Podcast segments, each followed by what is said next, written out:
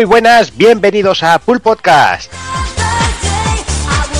Bienvenidos a un programa más, 51 primer programa, ya empieza la cosa a complicarse con el tema de los nombres de los números de los programas. Y bueno, poca cosa, eh, después de los GOTI, pues ya tenemos que volver a coger el ritmo normal y corriente de- del programa, eh, poquitas noticias, eh, poquitas novedades, pero bueno, un análisis que seguramente va a llevarse su, buen, su buena mordida. Y como siempre, empiezo saludando al personal. Muy buenas, Takokun. Muy buenas, tío, ¿cómo estamos? ¿Qué tal? Pues bien, aquí, bueno, con un dolor de tarro tremendo, Estamos pero bueno, ¿eh? dispuesto, dispuesto a dar el callo aquí.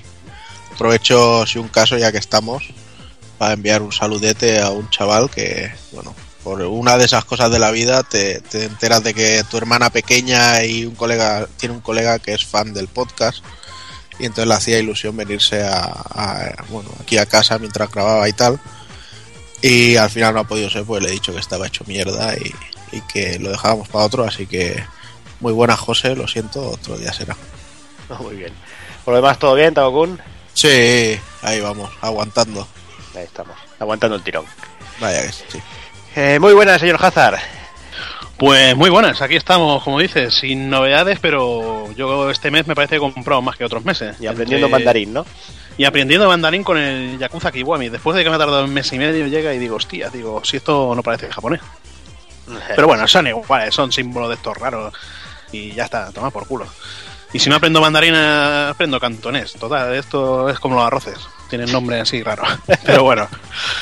Nada, a ver el análisis qué tal. Yo no voy a estar, pero felicidades. así que nada. Y, No maricón. He jugado, pero no jugué tanto. Jugué solo 60 horas. Solo, ¿no? Claro, me, me, queda- me quedan 100 para opinar como con el Metal Gear. Sí, sí, está claro. Para, para decir que no te gusta, ¿no? Ahí está. No, mira, el juego me gustó. Pero bueno, nada. Aquí ¿Todo estamos. Sí, sí, todo bien.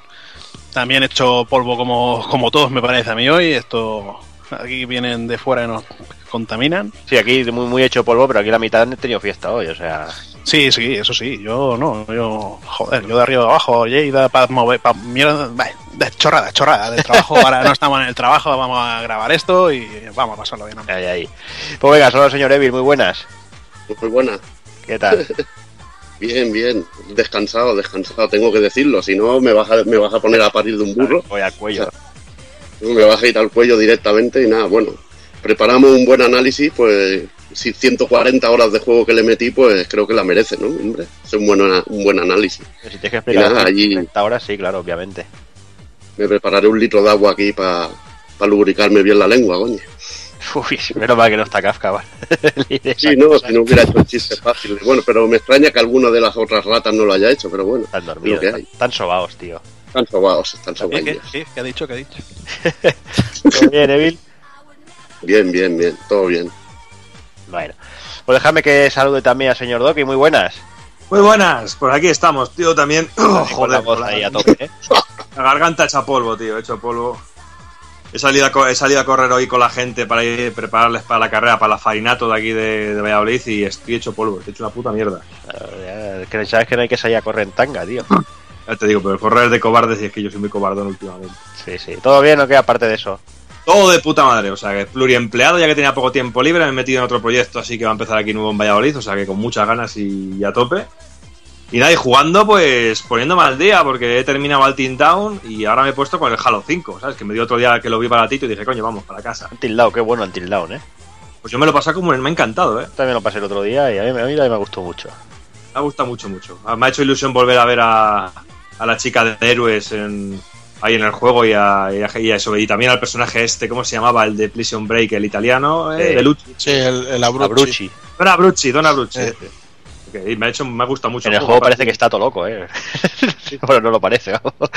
Parecido, no sé, y, porque todavía no has visto Mr. Robot, si no también ahí hubieras, no, te, hubiera, todavía, te hubiera marcado el chaval. Todavía no lo he visto. Y luego también me queda con ganillas del juego este de Lilillo, tío, que le estoy viendo que está la gente jugando y que le está gustando mucho a la gente, pero es que al Es ser Rivel este. me está tirando un poquito para atrás, pero bueno, mejor, mejor caigo y lo pillo, ¿sabes? Que, que tiene, que tiene buena pintilla. Mm. Y nada, y el Project X, que supongo que he ido esta mañana al corte inglés a por él, no lo tenía, o sea que supongo que mañana iré al a algún centro comercial a buscarlo o algo, porque tengo ganas de pillarlo. A ver qué tal, a ver si mejora el otro, porque a menos que no sea tan aburrido. Por lo menos que no en, la- en la- los primeros 10 minutos ya te digan cómo se juega todo el juego y ya sea todo el tiempo lo mismo. y para adelante. Pues bueno, pues aquí saludados todos. Vamos a ir a empezar por Fire, va.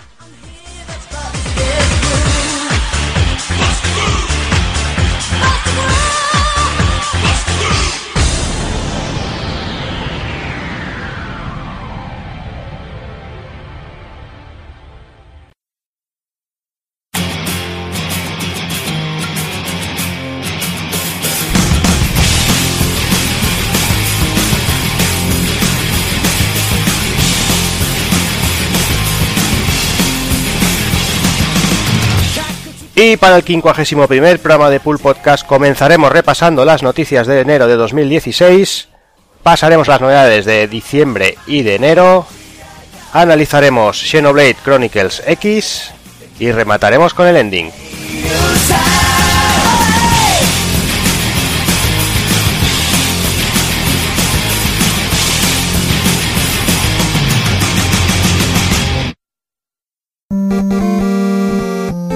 pulpofrito.com.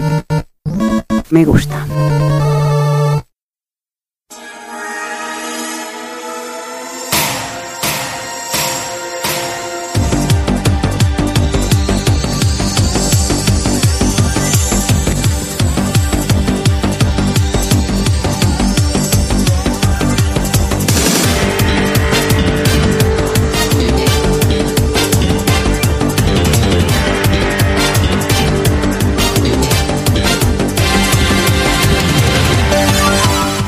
Empezamos con una noticia muy rápida, muy breve. Eh, se ha publicado no hace mucho que Video Games Live eh, pasará por España de nuevo. Esta vez pasará por Barcelona, así como la anterior, el año pasado creo que fue, pasó solo por Madrid. Esta vez también pasará por Barcelona. Eh, en Barcelona será el día 1 de abril y en Madrid pasará el 4 de abril. Más que nada, bueno, para todos los que os puede interesar, que no os hayáis enterado, ya, no sé si supongo que quedan entradas en Ticketmaster, creo que es la típico sitio donde comprar. No sé, no sé si las cogiste tú ya. No, me quedé esperando a ver qué decíais, pero Vale, no Vale. sé qué hacer. ahí, ahí, ahí detrás de la columna, ahí queda una, creo. No, no sé, no sé cómo estará, la verdad. Eh, la verdad es que tampoco se da mucho bombo al tema y por eso queríamos mencionarlo para, para, bueno, para que ten- el que quiera que tenga la oportunidad de, de asistir, vaya. Y bueno, vamos, vamos con las noticias. Eh, empezamos con una noticia triste. eh, cu- Cuando, bueno, unas cositas que has, han estado ahí prácticamente toda la vida, eh, como aquel que dice. Y es el cierre de, Game Trailers. Sí que es verdad que últimamente yo personalmente no, no le hacía mucho caso ya, pero sí que sí que es una de la- era- había llegado a ser una de las web referencia para todo el mundo. Eh, Game Trailers se despedía con un tweet explicando que bueno que tras 13 años cierran, que muchas gracias y que continúa bueno por todos estos años y que bueno que, muchas gracias. Luego por Facebook sí que se extendían un poquito más y explicaban que bueno cuando se fundó Game Trailers en 2002 el vídeo en internet era muy era un concepto muy revolucionario eh, luego YouTube tardaría otros tres años más a, a enfundarse y bueno ya, ya que venía el tema del streaming en directo para consumidores le quedaban nueve años entonces la prensa sobre videojuegos online está dominada por artículos de textos e imágenes estáticas y la cobertura con mayor prestigio se seguía haciendo en papel. Oye, como ellos siguen diciendo que hoy en día la prensa sobre juegos domina el vídeo, trailers, partidas en directo, let's play y programas de noticias. Hay millones de horas de contenido disponible en cualquier momento en tu PC, tu consola, tu, tu televisión y tu móvil. Están orgullosos de haber ayudado a hacer que exista este mundo y ese es el legado de Game Trailers. Eh, y vuelven a, a- a repetir, ¿no? Que están muy agradecidos a todos los fans que han ayudado a tener ese éxito y gracias por el apoyo durante todos estos años y que ha sido una gran aventura. Eso sí, eh, no sé si lo sabía, yo la verdad es que lo desconocía. eh, Game Trailers en esos 13 años nunca había dado un, un 10, una nota perfecta. Y antes de cerrar la, antes de cerrar se dieron el lujo de modificar el- la nota del análisis de Blueborn y cascarle el único 10 en esos 13 años. Que bueno, desde aquí, a ver, quizás no es un juego para darle un 10, o, o quizás sí, pero sí. bueno, es, es un punto, es un punto cachondo. No sé, es triste. La verdad es que, que Game Trailers llegó a estar muy arriba. Yo reconozco, pues eso, ya hacía añitos que no, que no la visitaba. Pero sí que creo que Bill, que incluso llegamos a ver algunas conferencias de 3 y de Tokyo Game Show a través de Game Trailers. a través de Game Trailer y aparte que te- bueno yo es que todos los E3 y Tokyo Game Show y todo esto me iba a Game Trailers y me veía todo bueno todo el material ahí recopilado y es que era, era una auténtica pasada Además tenían bastante, eran bastante consecuentes en sus reviews y solían, solían tratar con justicia los títulos que, que tocaban. No, no es el caso, por ejemplo, de IGN, que, que te cascaba un 3 al, al Gohan y dice, ¿dónde vas, tío? ¿Dónde vas? Pues no, es- eran bastantes consecuentes y no, no recuerdo ninguna idea de olla en notas así a juegos ni nada. Y a mí era pues una página cuando querías ver un, un tráiler de lanzamiento o cualquier cosa era, era la página puntera. Pero como bien dicen, hoy en día todo se ha masificado y prácticamente ya nadie me imagino que entraría en game trailers como, como se hacía antes. Que es lo que tiene el expandirse el mundo del vídeo y al que tiene acceso todo Dios. Y así no salen los seres como el Rubius y este tipo de cosas. Sí, sí. Lo que, lo que también es cierto, lo que también es cierto es que Game Trailers eh, estaban ahí arriba, o sea, estaban en la cresta de la ola y había que ser muy gilipollas para no darse cuenta de, de que todo está, o sea, es que no, en, en el mundo digital no puedes pretender vivir 10 años de hacer exactamente lo mismo. Sí. Con Lo cual, y, eh, o sea, si yo creo que con la cantidad de tráfico y, y el buen posicionamiento que tenían y fama y demás, si hubieran querido intentar convertirse en algo más, en algún, eh, llámalo portal, llámalo eh, de- eh, vídeos de cualquier otro tipo, eh, streamings, no sé, buscar una manera de hacer que esto siguiera, y yo creo que lo podrían haber reflotado tranquilamente. De todas maneras, también digo, eh, Game Trailers era lo del, lo del Geoff Keighley este, ¿no? Mm, Ni idea, no lo sé. Sí, aquí es donde, aquí es donde hacía los G- GTTV estos, los Spike TV. Sí, creo que se llegaron a fusionar en algún momento, sí.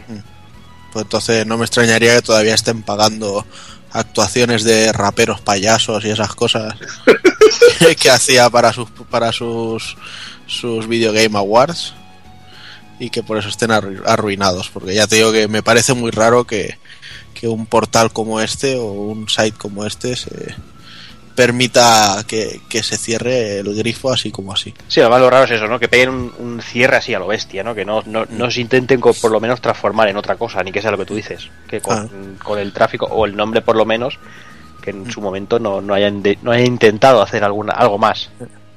Es que es un, un cierre de estos en plan, oye, que hay que poner los 80 pavos para el hosting. Ah, pues, yo, pues yo no los pongo, que no me va bien. Ah, pues yo tampoco. Pues venga, pues que le den por culo. me parece que sea un rollo así de, Tiene toda la pinta. blog de mierda. La verdad es que sí.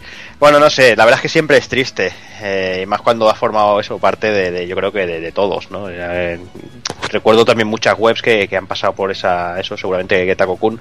Se acuerda cositas como Madman Café, Ya que también eran web de referencia, no sé, hay, hay mon- montones que han ido desapareciendo poco a poco. No, pero Madman Café creo que vive todavía, ¿eh? Como mínimo el- a nivel de foro. Muchísima de la información que Sí, sale a que sí. Shoryuken y cosas así viene de los foros de, de Madman. Sí, pero bueno, es lo que lo que tú comentabas, ¿no? El tema de la, de la masificación, pues es, es lo que lo que ha matado a estas grandes webs. Quizás al estar todo más más dividido, más esparcido, pues es más complicado mantenerse ahí en, en la cresta. Mm. Pero bueno, no sé, no sé si alguien quiere comentar algo, no sé, Jaza, estás muy callado. Sí, bueno, es que yo hacía tiempo tampo- también que lo dejé de, de lado, dejé de, de ver vídeos entre YouTube y toda esta mierda. No sé, igual la solución hubiera sido pillarse a un Rubius, a, a algún conocido de esto y pagarle pasta a ver si levantaban. Pero, pero bueno, yo creo que, que bueno, si total, por lo menos ahora 7, 8 años que ni lo, ni lo sigo esto. Mm. No, yo tantos, tantos no, pero 3, 4 años tranquilamente Mm. sí que hace que no, que Sí, no pues. entro. Doki, Pues yo sinceramente poca cosa- cosa puedo decirte porque yo jamás he entrado a verlo. ¿no has entrado nunca en Game Trailers, Doki? Nunca he entrado, ¿no? Porque da- da- tampoco llevo mucho tiempo metido en esto de internet y tampoco, quizá a lo mejor casi desde que empezamos, quizá el año anterior, de meterme a internet y eso, pero realmente nunca, nunca ni me he metido y ya te digo, llevo muy poquito en todo esto. Eh, sí que lo conocía de oídas, pero realmente yo ya cuando estaba un poquito aquí más metido en el mundo de internet ya tenía YouTube y tenía todos estos sitios para ver vídeos y realmente nunca lo he tenido como web de, de referencia. Te mentiría si te dijera que lo conocía y que he entrado y todo eso, pero No, no, nada. no, está claro, porque me va a mentir, vaya tontería, ¿sabes? Más. Aquí no vamos, no vamos a repartir medallas ni nada aquí, por decir, no, que yo he entrado 10 años seguidos. Como Pues yo hace hacer. 10 años casi, casi no sabía ni, Ni, ni quiero casi una página web, realmente, te digo la verdad. Es lo que tiene vivir en una aldea. Sí, sí, no, no, ya veo ya. Pues bueno, pues eso. eh, la verdad es que de aquí, por lo menos de mi parte, darle las gracias por ese, ese tiempo y por esas horas que nos han dado y, y con esa- esas alegrías. Así que nada, pues lo dicho, gracias. Vamos con la siguiente, vamos con Microsoft. Eh, últimamente está siendo noticia por normal, casi siempre por noticias malas y bueno, yo creo que tampoco hay que hay que abusar ni hay que bueno, no sé, no sé. Mm, Creo que se está también machacando muchas cosas que creo que tampoco son bastante sin sentido. Y, y bueno, este hace unos días eh, Microsoft estuvo haciendo unas pruebas por lo visto y apareció por ahí Red Dead Redemption que fue por eh, un visto y no visto. Eh, apareció en, el, en la store del, del Live, en el bazar de Xbox Live, para la versión de One y desapareció. La gente empezó ahí a volverse loca y bueno, y Microsoft ha, ha dicho que bueno que Microsoft directamente prueba todos los juegos de Xbox 360 con su emulador para asegurar que la experiencia es de calidad y con una gran cantidad de títulos los hacen. Dice, debido a un error, algunos juegos actual- actualmente en pruebas estuvieron disponibles accidentalmente. Dice, habían retirado los accesos a esos juegos y que piden perdón por cualquier confusión que esto pueda haber provocado. Hazard.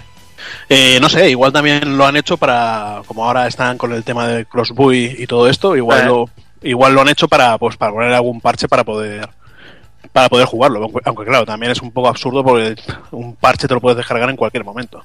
Sí. Pero igual es pues bueno para hacer para hacer pruebas, a ver si te, te puede funcionar tanto en, en Xbox One como en PC. Lo del crossbuy este no sé si también funciona para para 360, la verdad. Pero bueno. No lo sé.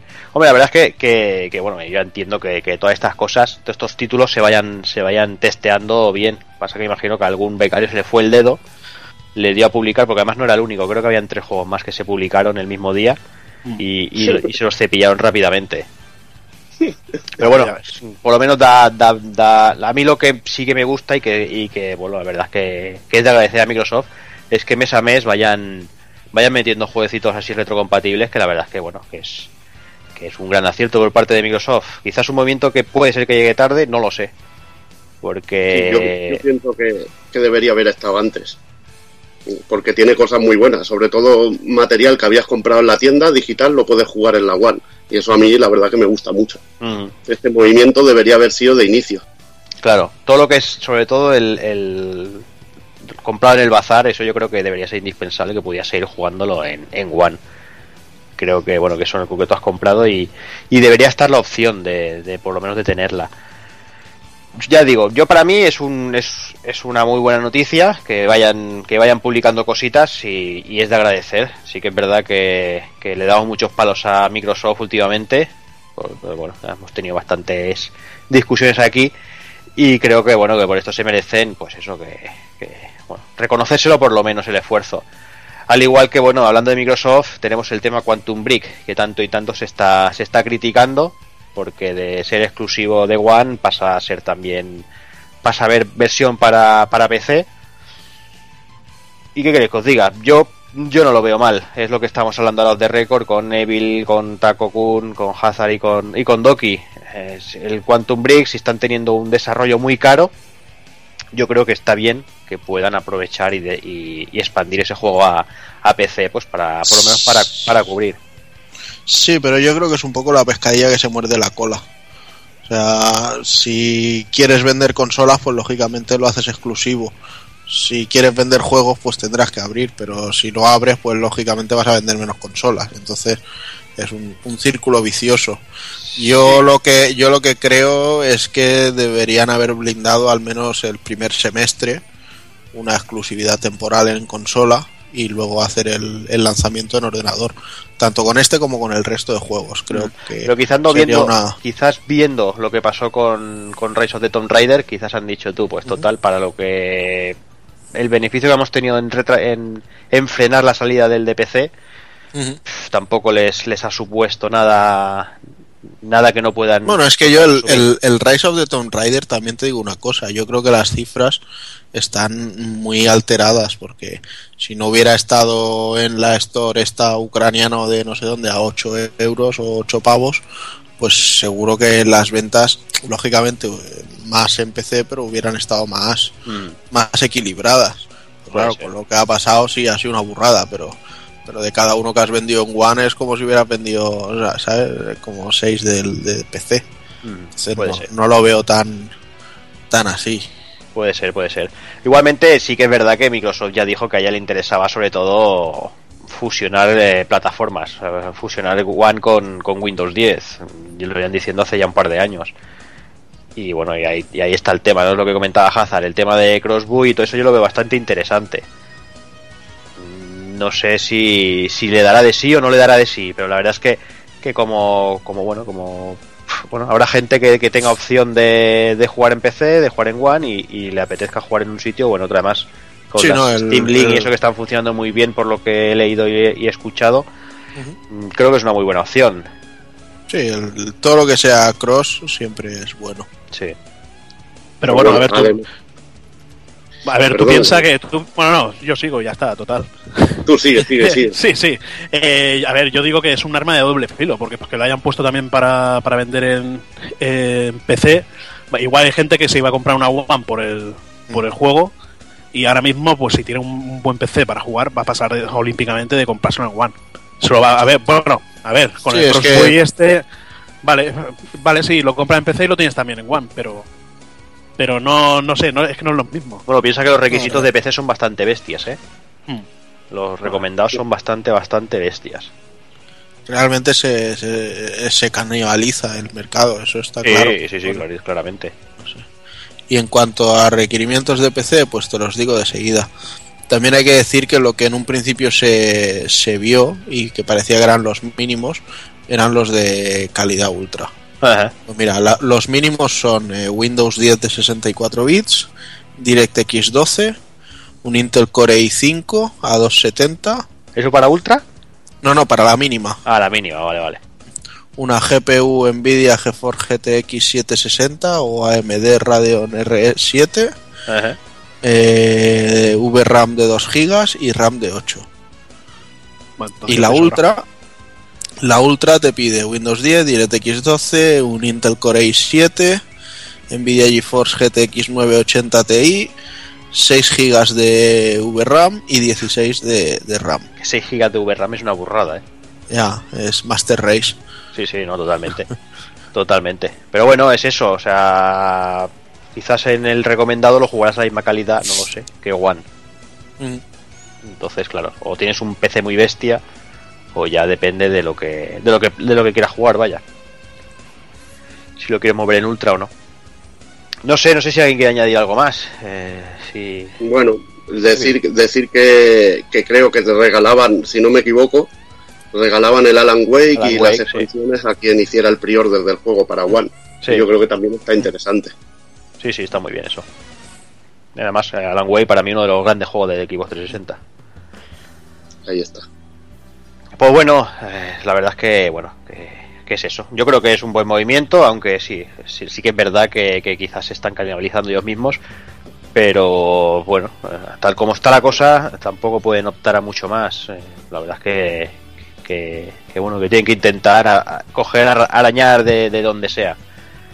Así que nada, vamos por la siguiente. Sí que es verdad que estamos hablando de PC, parece que parece mentira que después de 51 programas hablemos algo de PC. ¿eh? Seguro habrá, habrá por ahí gente diciendo, sois unos consoleros de mierda, no sé qué. Pero bueno, pues mira, hoy, hoy hemos hablado de PC, 51 programas después. Hostia, yo de, todo, de, todo- de todos modos, todo lo que está hablando Juan no me he enterado de nada. Como si hubiera estado escuchando ahí miau, miau, miau, miau, miau, miau. Bueno, tú tranquilo que lo he leído, tampoco se ha enterado. sí, para qué negarlo. o sea, no, no. Eh, He tenido el detalle de buscarlo y ya está. Claro que sí. Pues venga, vamos, vamos a por la siguiente. Voy contigo, Hazard, y con esa beta de Division. ¿Qué tal está eso?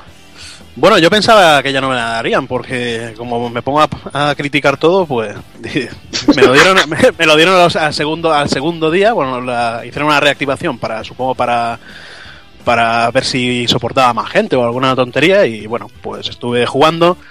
Mm, Bueno, gráficamente sí se nota que ha perdido, pero claro, es, el tema de siempre. Ha perdido en temas de partículas, explosiones, hay texturas que, que, que aparecen de la nada, como tipo, tipo juegos como el primer Mass Effect, el Rage. No sé, texturas que, que no cuadran. Y nada, pues el juego, bueno, el sistema de cobertura es bastante, bastante divertido tiroteos, eh, un modo, un modo de subir de, de nivel al personaje para poder elegir dos, de, dos ataques especiales con tanto con el con bueno con el R- L1 R1 eh, enemigos lo que pasa que claro igual en un principio eh, tenemos el- lo que es el lobby al principio de- del juego en el que ves los diferentes jugadores y una vez que entra- entras en la partida pues si no vas con nadie si no vas con, con algún amigo que me parece es un total de cuatro no no ven nada es como un, un modo historia con, con sus vídeos, unos diseños del personaje me parecen a mí de lo, peor que ha hecho Ubisoft en los últimos años. Y nada, yo creo que, que pr- probando tanto la, la beta no, le, voy- no, no, ni lo voy a comprar el juego. Ahora van a ¿Qué, ser... ¿Qué versión de la beta probaste? Pues no tengo ni idea. No, me No, refiero de ah, no. consola o Ah, bueno, de Play 4. Play 4. Bueno, Sí. no, sé, no sé si estaban en más sitios, ¿eh? pero No, bueno, sí, estaba también en PC y en One. estaban No, todos, vale, vale. En PC está, está claro que en cuanto saquen, empiecen a sacar los mods y todo esto, Sí, pero vamos lo de siempre, un poco triste que tengas que esperar a que la comunidad haga lo- haga los apaños al juego. Ya, en vez de, contra- en vez de contratar directamente a los, a los modders y decir, mira, hazme un mod para, para poder jugar en, en gran calidad. Lo sacan capado y, y que se espabile la comunidad. No sé, un poco. Un poco de, de vagos, la verdad. De Down Vision. Sí. Y bueno, y White Dogs 2 a la vuelta a la esquina, por lo que dicen, ¿eh, Hazard? ¿Él? El ah, Watch wow. Dogs 2. Hostia. Espero que sea mejor que el 1. Aunque, bueno, hay gente que el 1 le, le gustó. Y ahora me parece que no, lo puedes no encontrar. es muy 14. difícil. Que, que- que sea- que te, que te guste o.? No, que no es muy Que sea difícil que sea que- mejor que el 1. ya, ya, pero bueno, mira. A ver, a ver qué tal. Yo ya te digo, eh, a ver, el tema de, de escenarios del, de Division no me ha parecido mal. Los callejones de Nueva York, las alcantarillas sacando humo. Quizás los coches, que no sé por qué coño, lo estamos viendo en la serie de Marvel estas de Daredevil y Jessica Jones, eh, les han cambiado lo que, lo que es la textura del coche, el diseño, el típico diseño que, vemos todos, hasta en el Parasite F, vemos el mismo diseño de coche y aquí no sé por qué ahora eh, en, la beta respecto al juego que se nos presentó le han cambiado las texturas del juego igual se ha quejado la policía de Nueva York o, o vete pero bueno. Me ha gustado muy bien cómo has introducido la, la cuña ahí para el retro que viene. Mm. Muy bien, muy bien. Se nota que vas a estar, ¿eh? Si no, te sudan, la- te sudan los Sí, huevos. sí. Todo les ¿A suda qué? los huevos, directamente. Lo del Parasite, Parasite. Buah, estoy ahí con- jugando los tres a la vez Ah, eh, claro que sí. Estudiando ahí, así me gusta. sí sí sí hacía, hacía años que no tocaba un retro tío joder ¿Qué es esta Todo mierda, no? estos, con- estos controles machos sobre todo el del 2 bueno ya hablaremos Ya hablaremos, ya veremos. sí Entonces, The Division pinta. a de- Eh, depende, de- es de que dimisión, ¿no? Depende, depende de los gustos. ¿no? Es que yo no, yo no veo un juego ahí para ir de una punta a otra con cuatro amigos cargándose ahí rivales, no sé. Huele, huele a Destiny. Hmm. Ojo a Titanfall. Pero bueno. Bueno, pues ahí está. Creo que no sé qué día es. Hacen una beta abierta, que, con lo cual, como decía Hazard, para supongo para probar ya la estabilidad de los servidores y esas cosas. Así que era el fin de que viene, creo. el fin de que viene. Por lo cual, que todo el que quiera, pues ya sabe que lo va a tener ahí para probar y, y ver su- sus impresiones del título, si merece o no merece la pena, si creen que va a ser bueno o no va a ser bueno. Vamos, vamos con la siguiente, Takokun. Vamos, como no podía ser de otra manera, que yo creo que ya va a ser, bueno, no sé si va a ser, iba a decir, va a ser el último, pero viendo cómo va a ir el panorama de actualizaciones, no va a ser el último, el último programa que haremos de Street Fighter V. Bienvenidos al rincón de Street Fighter. pues nada, pues esta última semana, bueno, este último mes ha habido muchísimo goteo de información con respecto a Street Fighter V. Eh, como suele pasarle a Capcom, pues generalmente son cosas que ya sabíamos, pero que ahora las confirman. Y bueno, básicamente una gran noticia ha sido el, saber que los, los arcade sticks de PlayStation 3 eh, serán compatibles con el juego, con lo cual no tendremos que gastarnos los 90 pavos que cuesta un Venom o los 200 y pico que piden por los Tournament Edition esos que, que como decía el otro día, ojalá los usen de finiquitos para la peña de Mad Cats, que bien, bien merecido está que se esté yendo a pique. Y bueno, eh, dejando a Mad Cats de lado y los sticks, eh, tenemos ya confirmado el, el plan de lanzamiento del juego, eh, que sale este martes ya, bueno, este, esta semana. Empezará, la verdad es que hay que decir que llegará una versión un poco raspada, ¿vale? Porque los lobbies online, eh, por ejemplo, serán de uno contra uno, eh, habrá un modo survival, no habrá el modo de desafíos, no habrá el historia grande que llegará en junio como descarga gratuita. Tenemos una historia para cada personaje, eso sí, pero bueno, que hay historias que la gente está diciendo que son dos combates. Joder. Eh, tienen sus ilustraciones y sus cosillas guapas. Básicamente lo que Capcom está haciendo es con estas mini historias eh, presentar el por qué el personaje empieza aquí y cómo eh, llega hasta lo que será la historia cinemática que nos traerán en junio. Entonces ahí es donde digamos todo se, se unirá. Hay que decir que lo que se ha visto de- del arte de Vengus es bastante irregular. Hay cosas que están muy bien dibujadas y cosas horribles. He visto unas cinturas por ahí que no sabía si eran de tía o de serpiente. Pero bueno, también decir que el diseño de Alex que se ha mostrado es bastante chulo. Y bueno, y con Alex precisamente vamos, que es el primer personaje confirmado ya, que llegará por DLC. Eh, llegará en marzo con el estreno de la tienda online. Y ya han dicho que tampoco nos preocupemos mucho, que con pasarnos los modo historia de todos los personajes, tendremos como 160.000 Fight Money y cada personaje son 100.000. O sea que aún nos llegará para trajes o, o esperarnos al Sí. siguiente personaje. Que si nos fiamos de que el orden en que los enseñaron y que Alex estaba el primero en ese orden, pues entonces imagino que el segundo será Guile, el tercero sería Balrog, el cuarto, si no me equivoco, era Yuri, y luego teníamos a. a no me acuerdo más, y a Urien, es que los estaba diciendo así un poco de cabeza. Ibuki no sé si era. ¿o no lo has Ibuki, pues, eh, Ibuki, exacto. Sí, sería eso. Eh, mm, Alex, Guile, Balrog, Ibuki, Yuri y Urien. En Va, eh, Juanan, otra cosilla.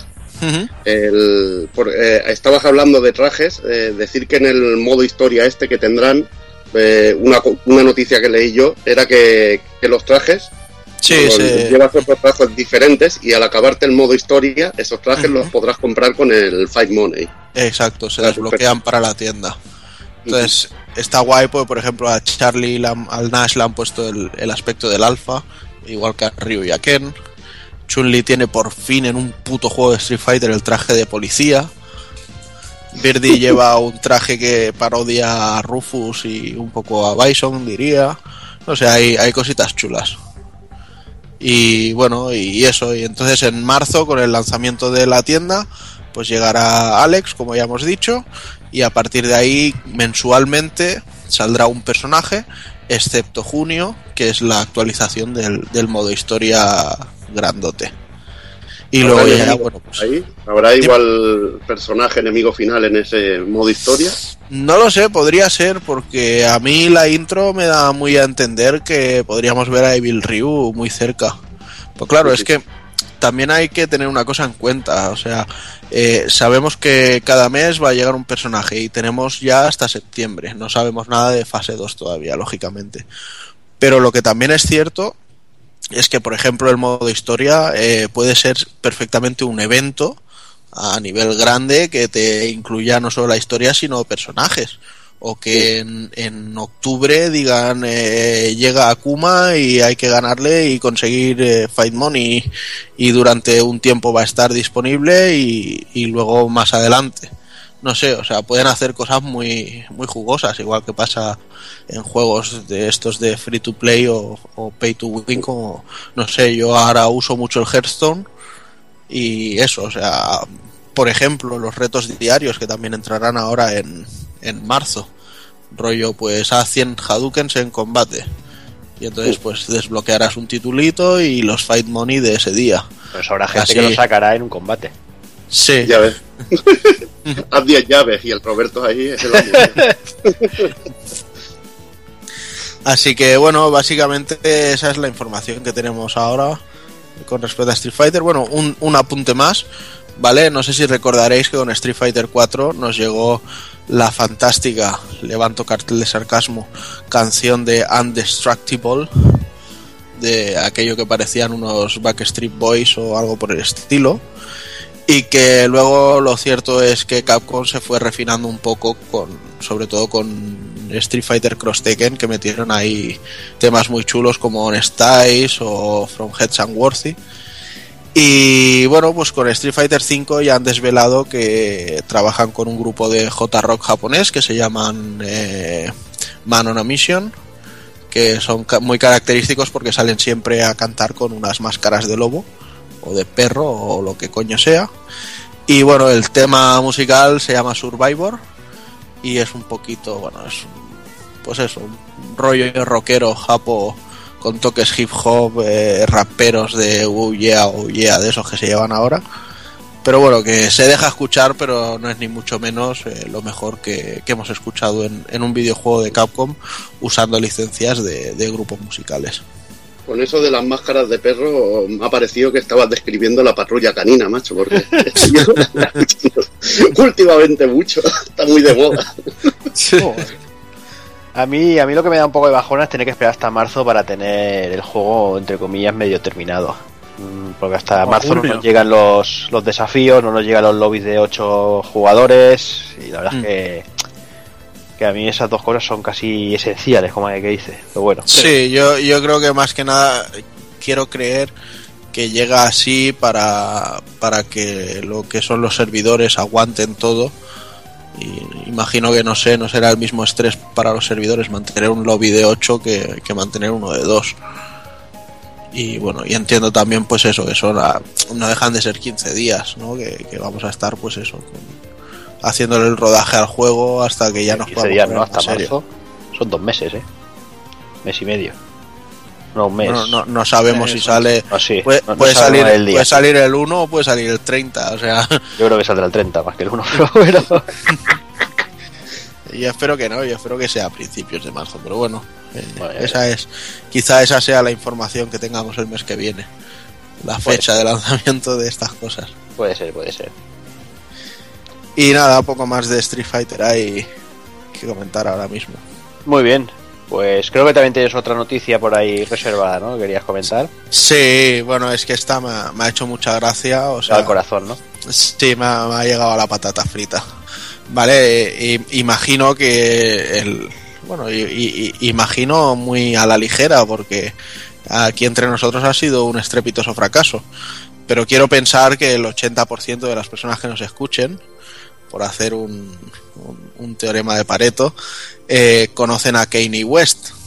Que es, ya sabéis, es un rapero de estos que entre entre farlopa y pistolas de oros, pues se dedica a componer música, bueno, música, eh, raps de esos de eh, yo hablo aquí y, ya me pondréis una base de fondo y hago un temazo que sale en la MTV y me hago de oro y me compro un casoplón, etcétera, etcétera. Bueno, pues este señor, como a todos los raperos de, esta clase, el, el ego les crece mucho. Entonces, él quería muchis, mucho a su mamá. No sé, eh, igual eh, yo es que no quiero a mis padres o algo, no sé, pero bueno. El caso está en que la mujer, la madre de este hombre muere y él decide pues hacerle un videojuego. Dice, me voy a meter en el mundo de los videojuegos y le voy a hacer un juego a mi madre. Un juego que se llama Only One. ¿Y en qué consiste el juego? Pues parece, por lo que se vio en los rollos teaser, que es uno de estos juegos en plan como Flappy Bird, pero artísticamente sí que se ve más bonito, eso hay que decirlo. Y en el que tienes que llevar a la madre eh, con sus alas volando hasta el cielo, hasta las puertas del cielo. Dices, ¿en serio? ¿Yo tengo que llevar a tu madre al cielo, chato? o sea, no. Y, y mira si es que siendo un músico, bueno, un músico, siendo, creyéndose un músico, ¿vale? Se decide a meterse a hacer un videojuego y dice, no, yo quiero que el juego tenga música buena. Entonces, ¿qué hago? ¿Compongo yo? No, le pido a Paul McCartney que me haga él la música del juego. O sea, ya es el, el puto acabose. Y lo curioso, ya para terminar, es que las malas lenguas dicen que cuando hizo la presentación del teaser del juego, la gente se quedó tan fría y tan, pues vale, que el tío lo que, su reacción fue decir, pues os vuelvo a poner el tráiler para que lo veáis bien. o sea que Y ahí aquí no sabe nadie hasta que aplaude, ahí hijos de Consuelo puta. y sus huevazos en plan, no, no, es que no lo habéis entendido, hijos de puta. Motherfuckers. Os lo pongo de nuevo. Hey yo, brother. Así Oh. que bueno, que espero que os lo compréis todos y lo disfrutéis y ayudéis a la Santa Madre de Kanye West a, a llegar al cielo. No hay nada como tener billetes, ¿eh? Si es que Ya ves. Y no saber en qué gastarlos. ahí está. Ahí está. En la, en la edición coleccionista creo que regalan una sandía y un cubo de KFC por eso. Pero bueno, vamos dejando por aquí las noticias y vamos a ir con las novedades, va.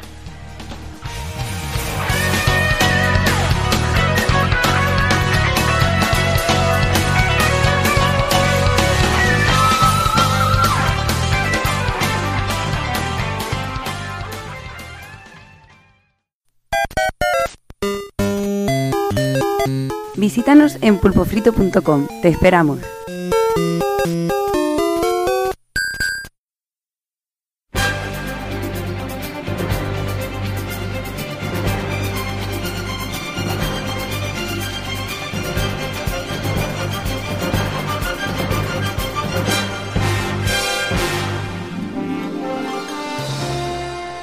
Pues venga, vamos con las novedades. Eh, como ya sabéis, el mes anterior hicimos los, con lo cual no comentamos novedades de diciembre, así que para este tenemos ración doble.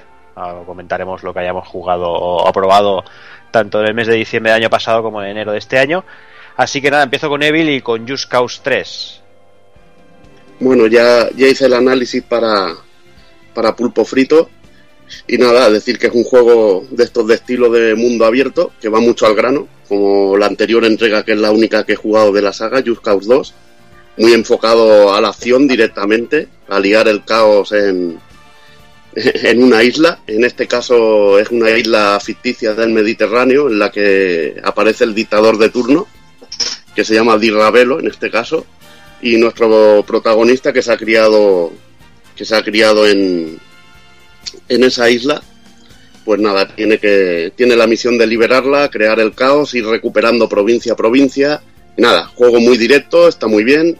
Muchos vehículos a nuestra disposición muchas acciones que podemos hacer y lo más destacable como siempre es, el uso de los gadgets de, de Rico que, en este caso el, el gancho es la estrella como siempre podemos hacer unas bacaladas increíbles como atarte a un tanque de, oxígeno, pegarle un tiro y salir volando hacia el cielo. Y bueno, y mezclando eso con paracaídas, un traje de estos de tipo ardilla voladora para, para tirarte haciendo el cabra y que luego hay misiones para, para mejorar tus habilidades, como pillar un helicóptero y arrasar una fábrica, y, o yo qué sé, misiones de conducción de carrera, no sé, cantidad de variedad que tienen este tipo de juegos, que bueno, que te puede llegar a cansar en, en un momento, pero quien disfrute de, del género de, de, mundo abierto y quiere un juego que vaya al grano y con muchas posibilidades, la verdad que Just Cause 3 eh, está muy bien. Hostia, pero una isla del Mediterráneo, tío, o sea, me ponen, de, me ponen de DLC a Felipe González con su yate y, y me compro el juego ya directamente. Eso estás como yo, tío. El juego este de Detroit que van a hacer de, del futuro, si me ponen embargo a lo bestia con él, uh -huh. aunque no me guste el género del juego, me lo voy a comprar, tío. Ya lo sabes. Ya, ese te roba todo el dinero, ¿eh? Ya te digo. Pues venga, vamos a por el siguiente, Evil, contigo también. El día 4 de diciembre que salía Darius Bass Chronicle Savior, que teníamos esa versión de Play 4 y esa bonita colección de PlayStation Vita. Sí, ahí estoy, yo estoy con la versión de, de, Vita, que es la que ha salido en formato físico. No he pillado la coleccionista porque si no seguramente me seguiría sangrando el culo de, del inspector de aduanas, de, del rabazo que me habría metido el inspector de aduanas. Pero bueno, eh, hemos pillado la normalilla en, en físico y, y, la verdad que no le he podido aún pegar mucha caña.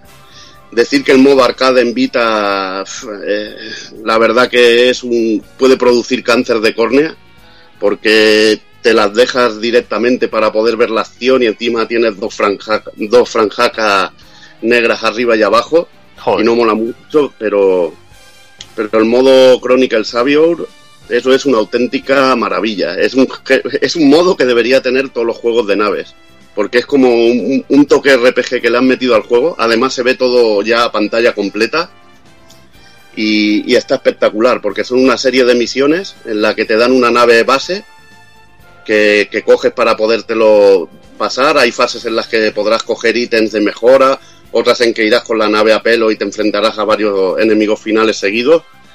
Y decir que en este modo, el poder comprarte, por ejemplo, la nave del Darius 1 con todos los power-ups, la del Darius 2, Darius Gaiden, G-Darius, toda la saga es una auténtica gozada. Escuchar las músicas de, de las distintas versiones arcade. Está todo, está todo y encima han metido unos enemigos finales que se los han currado, pero cosa mala. Unos patrones súper chulos, súper currados y la verdad que estoy deseando a ver si baja un poco la, la versión de Play 4, que la veo demasiado cara, para hacerme con ella y así poder disfrutar al menos del modo arcade, con la franja, pero en una pantalla grande, y de este modo sabio traducido, porque además se ve que, tiene toda la historia, todo lo que es la cronología de la, de la saga Darius explicada, y, y disfrutarlo al máximo. Pero si eres amante de los matamarcianos, este Darius Burst Chronicle Savior es auténticamente esencial. Ujú. Y que no lo he dicho, han dicho PlayStation 4 y, y Vita, pero también hay Sí. versión PC. Está en PC. Que ya con lo bien que haya empezado antes hablando de PC antes de las noticias, ya, Pues ya- ya ya la, ya estaba rápido, cagando ya. Es que nos puede estaban ahí. el consciente, tío. Sí, sí, somos demasiado fanboys, es lo que hay. Somos, somos así, ¿no? ya, ya nos conocéis, yo creo que ya no, no, no vamos a engañar a nadie. Eso sí, versión de PC, he visto por ahí montaje de gente jugando con dos pantallas y es para sacarse la chorra y dar vueltas ahí haciendo el la mesa. Es brutal. Sí, sí, es increíble. La verdad es que sí. Y bueno, como hay versión de Steam, si no lo queréis comprar todavía que está caro, ya sabéis, los usuarios de Steam, ya sabéis que en unas rebajitas, en una cosita, acabará cayendo el Es que se precio. me olvidan hasta detalles, pero es que, por ejemplo, hay naves que no tienes el rayo este burst, que es una cosa que, bueno, que aparecía en el primer juego que aparece algo así parecido es el Metal Black, y, y el rayo burst este tienes un modo para atacar y otro modo para ponerlo a base de defensa que es espectacular. Hay un vídeo de Fran Friki que lo recomiendo, en el que explica las bases de cómo jugar al juego, que, que está espectacular y te enseña algunas cositas de estas, el sistema de combos y, y cómo funciona el juego y, y la verdad, lo dicho, para los amantes de Matamarciano, imprescindible. Pero ya está también ha salido ya en Play 4. Eh, sí, en descarga. Ah, en descarga, Sí, vale. no ha salido. Físico no, no salió. no- no está anunciado, Solo está ¿eh? en Play Vita. 4. Vale, es que yo lo había visto en físico en Vita y que estaba esperado también la versión de Play 4 para pillarla. Porque... De momento no hay nada anunciado y parece que no va a salir. Todo sea que de aquí medio año lo saquen, pero de momento, de momento nada. Solo, solo Vita, Y a 60 pavarros, ¿no? Bueno, un poco menos. poco menos. A ver, La, la- la cara es la, la coleccionista, que es la que, La la que te, te saca el ojal. Que son ciento ciento y pico euros más, más, tu, más tu impuesto de aduana. del impuesto revolucionario. Ahí está. Pues venga, vamos, vamos a por el siguiente. Vamos con Hazard con el día 10 de diciembre, Valkyrie Drive Bikini. Biki, Bikuni, perdón. Hombres muy chungos, tío. Es que tú juegas a cosas muy raras, tío. No, te ha, te ha fallado el subconsciente con lo de bikini, pero bueno. Sí, sí, Sí, yo, sí, creo que, yo creo que totalmente. sí, eso, pero. Porque más que nada, bueno, es un juego de los creadores de Senran Kagura, ya sabemos Senran Yo sabiendo, pues- sabiendo que era Hazard, yo digo, esto lo ha escrito mal y pone Bikini. O sea, a mí no me jodas. No, hombre, para una. Bueno, lo he escrito mal porque me falta una H por ahí entre media de lo complicado que es. El Por nombre. eso lo pronuncio mal. Yo creo, que los putos, yo creo que los putos japos pajeros estos han buscado la manera más cool de escribir bikini y ya está, ¿eh? O sea, No, en principio es No. un di- dios, no sé qué, indio, alguna parida así. que Me importa una mierda porque el juego no va de esto, pero. pero ya. Bueno, pues el juego es de los creadores de Senran Kagura, lo que pasa que es un poquito más aburrido porque no es tan, no es tan rápido. Van los personajes un poquito más lentos. El final de los combates, en vez de presentarte jefes finales eh, grandes, pues eh, te dejan elegir a, a dos chicas. Bueno, sí, eso sí, la rotura de ropa ahí con todas las hostias, está, eso está bien, las tetas botando por todo el Juego de por lucha, la pantalla. eh, Es, sería como un, bueno, un beat up, más o menos. 'Em up, hack and slash, lo- como quieras llamarle, porque yo contra el barrio, ¿no? Sí, yo contra el pueblo y todo eso. Contra el bikini. Y nada, eh, lo que no me ha gustado es eso, eh, que, que eliges a dos chicas y siempre el último enemigo final son otras, de, otras dos de las chicas de eh, protagonistas. Luego, bueno, pues está el, nom- el modo, me parece, Excite, que es, es magrear a la compañera, y entonces la compañera, se- la, com- la compañera se transforma en un arma más potente. Cuando, llega, cuando llegas al nivel 3, pues eso pega una hostia eh, y entras en modo modo, ex- eh, modo ex- éxtasis. Está, bueno, está divertido, pero ya digo, prefiero ¿En serio? lo... En serio, tío, los japos son seres de luz, tío. ¿A qué se le puede ocurrir eso, tío? O sea, Sí, eso es, es, es- Bueno, mentes perturbadas, tío. Sí. No sé, es- es como los juegos de antes, tío, de, de Super Nintendo y todo esto, que aquí tampoco nos llegaban muchos juegos japoneses y siempre estábamos con el copión ahí bajando rarezas. Sí, Porque tío, pero. Lo que pasa frotar- que, claro, ahora ha evolucionado. En esa época era la picha, o lo único que te frotabas. Joder, pero claro, ha evolucionado gráficamente, como todo. Piensa, piensa que hay series de anime de mechas en las que para activar el mecha tienen que chuparle las tetas a una pava que se supone que le sacan la leche materna. Joder. Y entonces es la forma de activar el mecha. O sea, Esa es Daimi Daller. Que aparte, no, aparte es, los- eh, eh, es la de Quasar, Seikon o Quasar Ah, o vale, algo así. Pues Daimi Daller me parece que es del- es del estilo también. Tiene que magrear a la tía y luego los enemigos son pingüinos con la, con la polla tiesa. o sea, sí, bueno, están muy enfermos, pero bueno, es lo, que- es lo que mola. Tengo miedo, tío. Sí. No se acerque a mí. Pero bueno, con posudo no, no hay peligro. Traerme alguna tía, ya está. Pues bueno, pues ya. Ya está. Eso, ¿no? Ya está, ¿no? Sí, sí, sí. No Vale, creo que pues, se pueda. Y así ya está, ¿no? Básicamente. Sí, bueno, es que tampoco, tampoco hay más que explicar. Vale. Bueno, a ver, que van a sacar el, el, el Uppers este, que cada día se persona un personaje que es más, más tipo. Bueno, más tipo los juegos, los Ken Camancho y todo esto. Y se ve un poquito más, más entretenido, al menos. Sí, a, mí el, a mí el Uppers me pinta muy bien, ¿eh? Mm. Lo que pasa es que luego ya verás, luego será lento, muy duro de, de responder a los botones, igual que estos, que estos. Pero bueno, mira, ya veremos. Pues venga, vamos con otro. Vamos con el día 22 de diciembre con Legend of Heroes Trails of, Col of Cold Steel, Takogun. Bueno, pues este, a ver, hay, hay que decir que no he jugado mucho. La verdad es que lo puse para probarlo un par de horitas o así.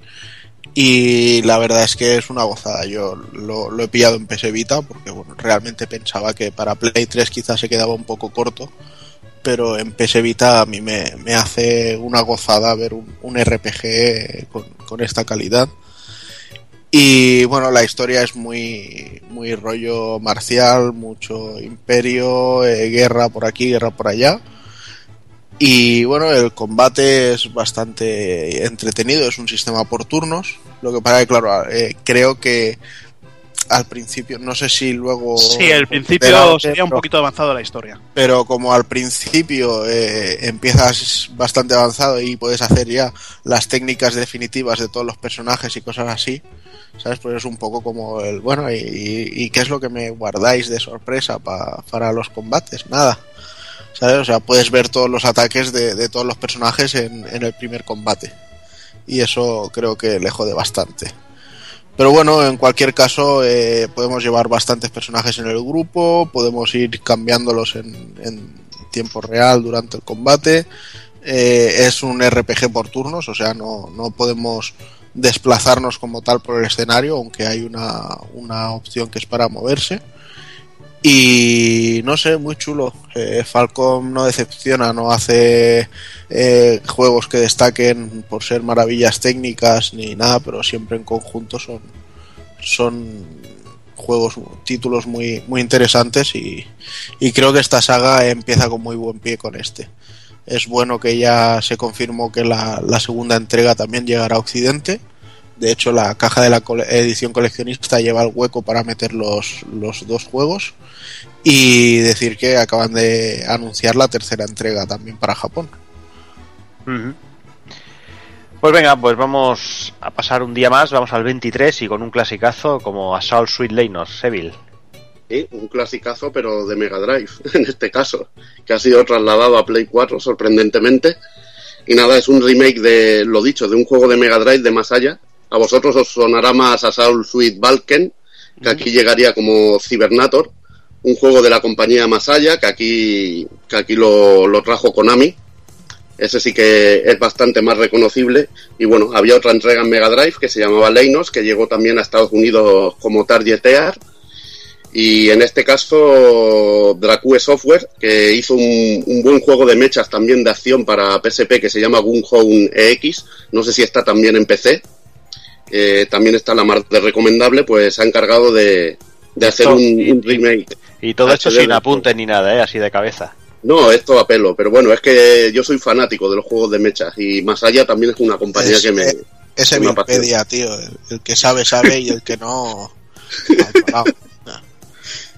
Y nada, pues bueno, un juego, un remake HD de- del clásico de, Mega Drive con un, con un con un modo que conserva lo que sería la, lo que es eh, cómo funcionaba el original, que era eh, bastante más duro, los enemigos bastante más agresivos y un modo más, más sencillo para, para la versión, lo que sería la versión HD. Eh, decir que está bastante bien el juego, lo que pasa es que lo veo bastante limitado. La verdad que si hubiera sido Valken hubiéramos tenido un juego mejor, mejor diseñado. Lo bueno que tiene muchos secretos de sacar muchas armas, cumpliendo ciertas condiciones en las misiones y, y cositas así guapas. Y bueno, y el aspecto gráfico me deja un poco frío porque los escenarios, por ejemplo, de fondo no me gustan y algunos diseños de nave lo veo demasiado pegote, lo veo demasiado animación así, eh, como siempre me quejo yo, tipo así Flash. Java, ¿no? Sí, sí, algo así y, no me acaba de convencer y tampoco la dirección de arte es que me apasione. Lo bueno del juego que tiene muy buena jugabilidad, tiene fases que están muy bien, con, con plataformeo bueno. Lo que pasa es que para mí se hace un poco repetitivo y tendrían que haber ido un poquito más, eh, un poquito más allá y haberle dado un poco de nervio en, en según qué misiones. Igualmente, a ver, no ha salido tampoco a un precio ultra caro, ha salido en versión física y descargable. Y bueno, creo que es un juego que, que no llegará a Occidente. Al menos me costaría, me costaría verlo por aquí, pero nunca se sabe. Igual en digital sale. Yo creo que no, pero bueno. Bueno, bueno, es No, difícil, no que es bastante, bastante de esto. Al que le gusten los juegos de mechas, que le pegue un tiento. Creo que había una demo en el, en el Bazar Japo y, y se puede probar. Muy bien, pues venga. Damos un salto prácticamente de un mes y vamos hasta el día 22 de enero con la versión completa de Life is Strange, la edición limitada. Que bueno, que Hazard creo que ya hemos hablado de él varias veces, pero bueno, nunca está de más volver a insistir.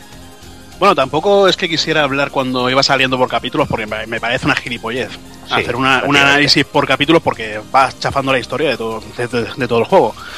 Pero bueno, también es una, una pega tenerlo así en edición completa porque en cuanto te acabas un capítulo con, el, con los con la mierda esta, los cliffhanger que, que tenía el juego, eh, antes es que tenía yo me iba a comprar solo el primer capítulo para probar, pero es que no, no podía no podía esperar los dos meses que salía el juego impaciente con una historia una historia que engancha, bueno, una historia de una chica que se llama Max que llega vuelve a su pueblo a una universidad eh, bueno, en clase de fotografía y ahí empieza empieza a descubrir que cuando matan a una chica puede retroceder el tiempo, tal como va cambiando las cosas va, empeor- va empeorando todo.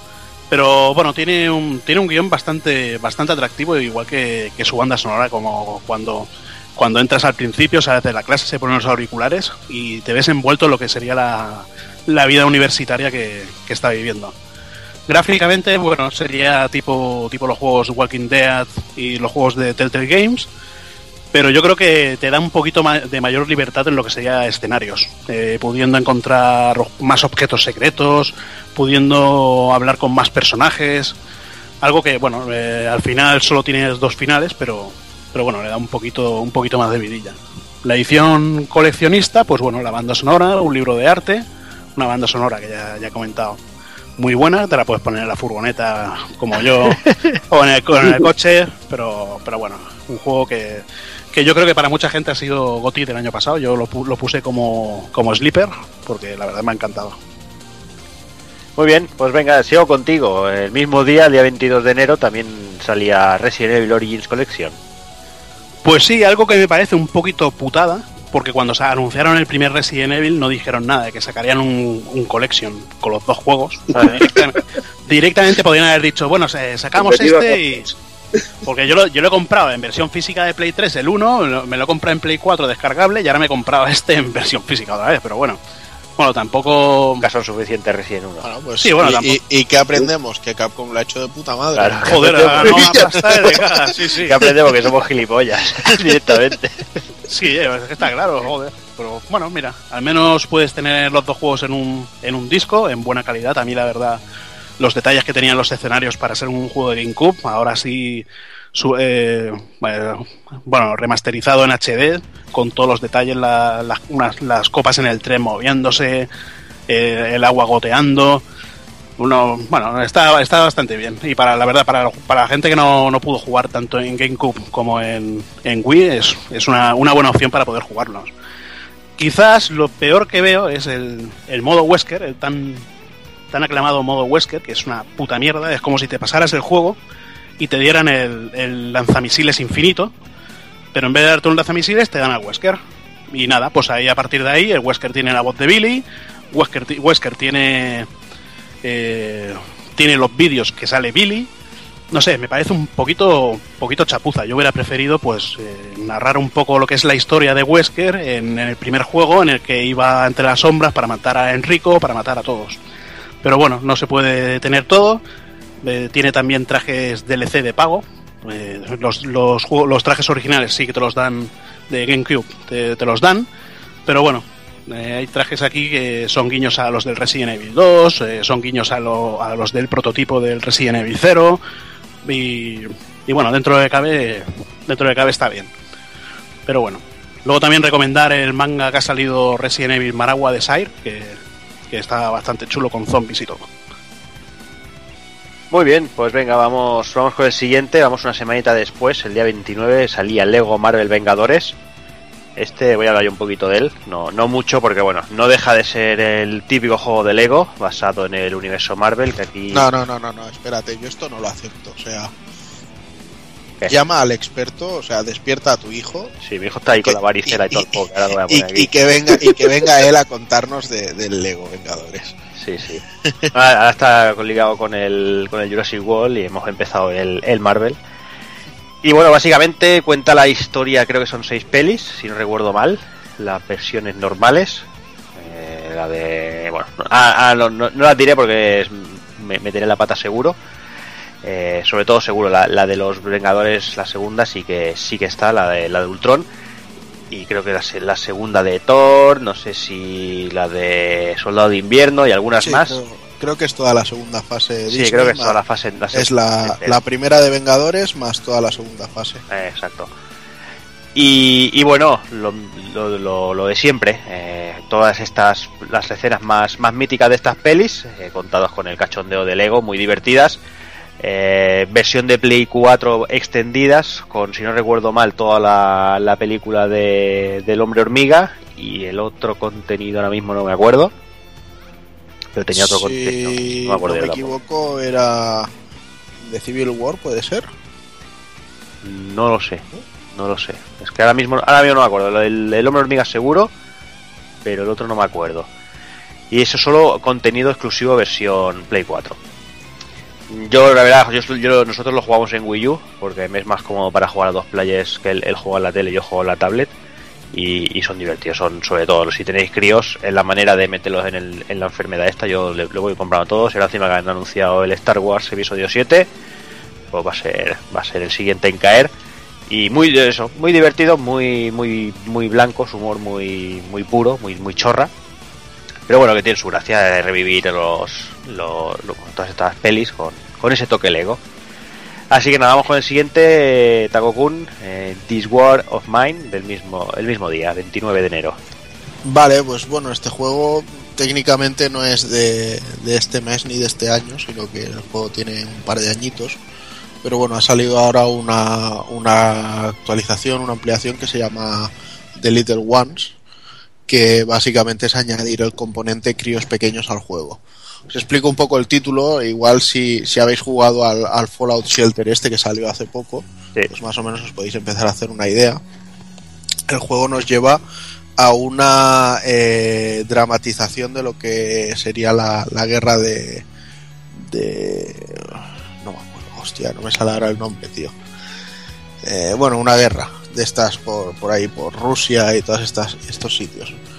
¿Vale? Y básicamente es un, un- un punto de vista de esta guerra de, de los, de los supervivientes, de, la gente que se queda sitiada, eh, que ven que no llega comida ni, ni historias.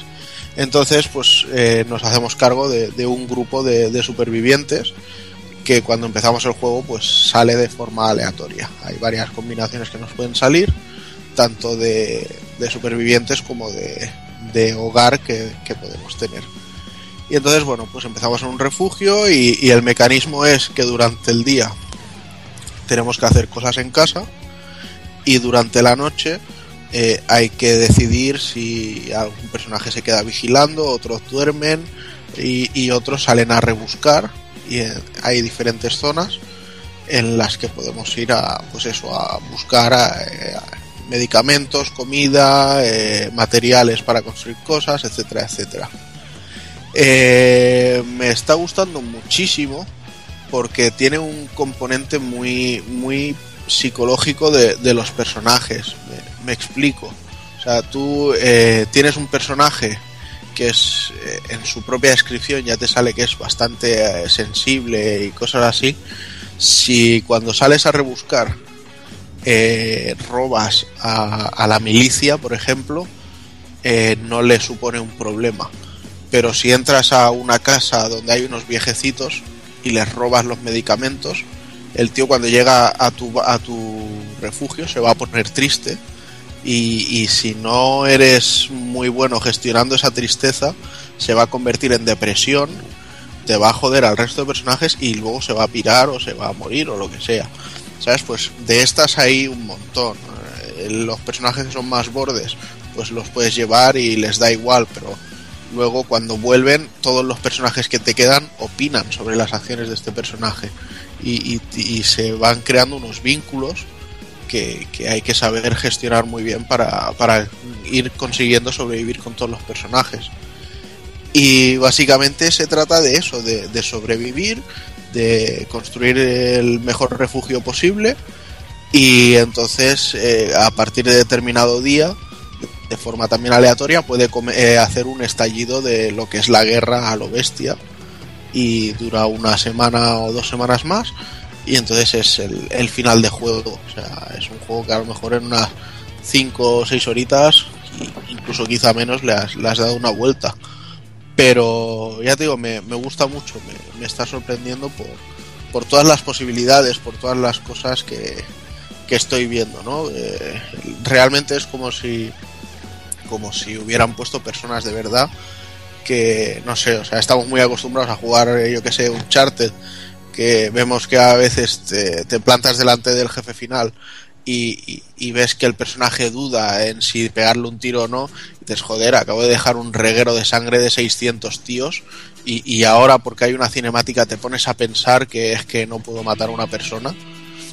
Entonces, no sé, en este juego lo, lo estoy viendo mucho más en contexto, o sea, para que os hagáis una idea, puedes pelear a puños, con pistola, o cuchillo, etcétera, etcétera y en mi partida todavía no he peleado con nadie y estoy ya acabando todo porque estoy jugando a, que los supervivientes estén lo más cómodo posible eh, intentando no robar a la gente comerciando eh, buscando más el, la, la, autogestión eh, creando talleres para poder hacer medicinas y cigarros los cigarros cambiarlos por medicamentos y comida poniendo trampas para ratones, para tener más carne, cosas así.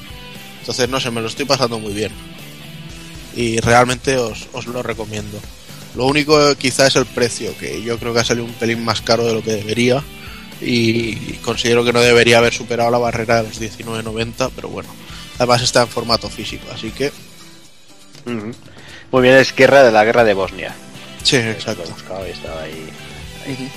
Pues nada, acabamos contigo y acabamos con Final Fantasy Explorers. Vale, pues Final Fantasy Explorers también lo, lo, estoy jugando ahora, es se ha convertido en mi nuevo juego del mediodía, ¿vale? Después de comer me tiro un rato en el sofá y en el curro y me echo un viciadillo. Y la verdad es que este juego para ese cometido es fantástico porque son partidas muy, o sea, son misiones muy cortas que te da tiempo de hacer 3, 4 quizá eh, básicamente vendría a ser un concepto de, de, de, un juego de estos típicos de recolección y de, y de matar bichos grandes, ¿sabes? Quizá como un Monster Hunter y cosas así, salvando lógicamente las diferencias y aportando todo lo que, lo que enriquece el, el universo de Final Fantasy.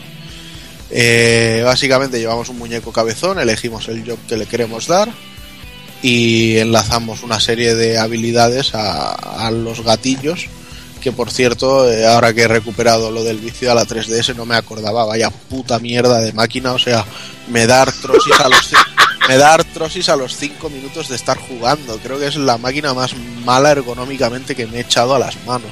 Para juego de acción es muy mala, a mí también. Yo con el Monster Hunter. oye, Y, a- me y a- pasaba y igual. aparte, o sea, las cámaras, es que prefiero a veces ni siquiera mirar a un enemigo solo por no tener que soltar con el mando la- el analógico y subir a la cruceta para girar la cámara. Es que es, es horrible, pero bueno. es Pero es igual. compatible, ¿no? También con los dos analógicos, con el... Sí, sí, el pero ni, ni tengo ni tengo la new clitorina esa, ni tengo el, el cacharro, así que. Pero bueno, volviendo volviendo un poquito al juego, pues como decía, aprovecha el, el rollete este tipo Monster Hunter y nos meten dentro de los monstruos puestos folclore de Final Fantasy, o sea, hay Freeze, eh, Shivas y Bahamuts y bichos del estilo. Y luego aparte unas mecánicas que se llaman trance en las que nos convertimos en, en protagonistas de, de varios Final Fantasy, con lo cual está más que claro que, que tira de nombre lo máximo que puede. Es un juego correcto y ya te digo, me, me lo estoy pasando guay. La 3DS tampoco es que una consola a la que le pida mucho más que eso. Pero para mí quizá si no se llamara Final Fantasy, por supuesto sería eh, el encanto sería muchísimo menor. Pero más o menos por lo que cuenta sería como Lord of Arcana y todo esto, ¿no? También Sí, un- exacto. de Final Fantasy, pero con cabezones. Sí, es un, es un rollete así a, a los of Arcana, sí, exacto. Ya te digo que llevaré quizá unas 4 o 5 horas jugadas y, y está claro que todavía se me están expandiendo misiones que me desbloquean, que si la nave, que si tal, que si cual. Eh, poder hacer monstruos para que te acompañen, para no tener que jugar en, multijugador y cosas así. Entonces eh, es posible que el mes que viene a lo mejor os diga, hostia, pues es que al final se complica tanto la cosa que, que se hace un juego muy, muy intenso. Cosa que por otro lado también dudo, pero bueno. Eh, aún así, ya os digo, es, es bastante divertido y, y- muy directo en su cometido. O sea, si, si tienes una idea clara de lo que es, ya sabes personalmente si te va a gustar o no. Muy bien, pues hasta aquí las novedades. Vamos con los minutillos musicales y vamos con ese pedazo de Xenoblade Chronicles X.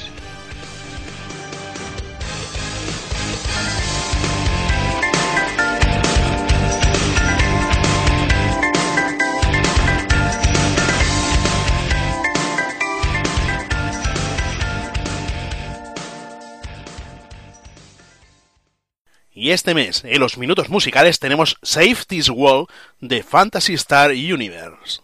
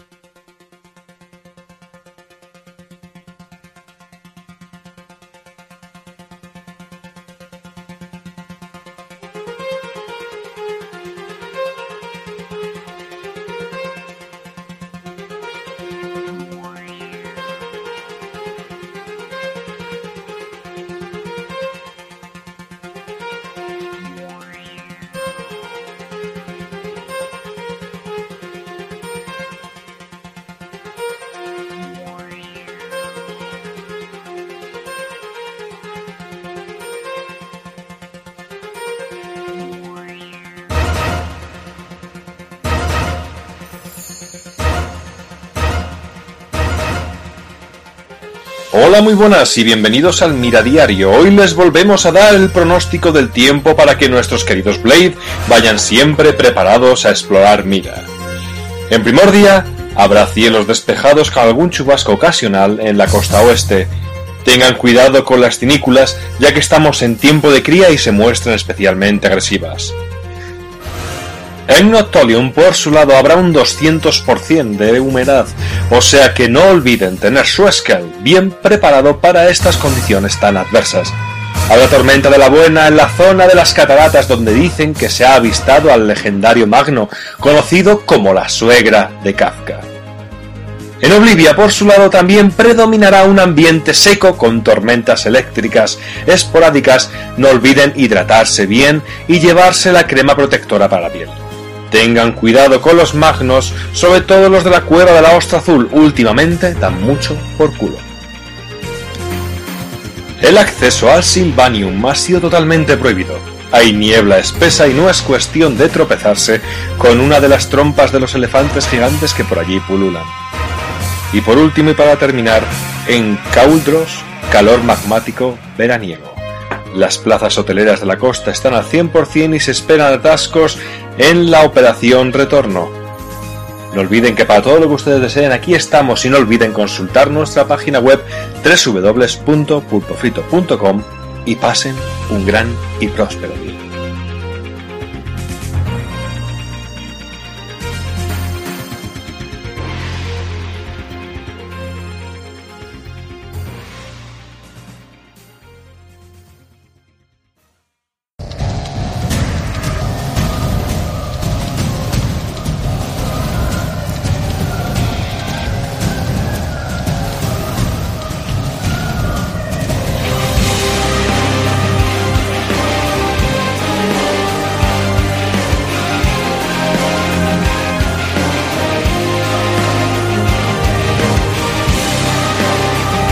Vamos a empezar con, con el análisis de Xenoblade Chronicles X, hablando un poquito de, de Monolith, la compañía que, que hace el juego, que tiene sus orígenes en Square Enix. Ya de esto habremos hablado miles de veces, con el grandioso Xenogears, que, que ya hicimos un podcast dedicado a este título legendario.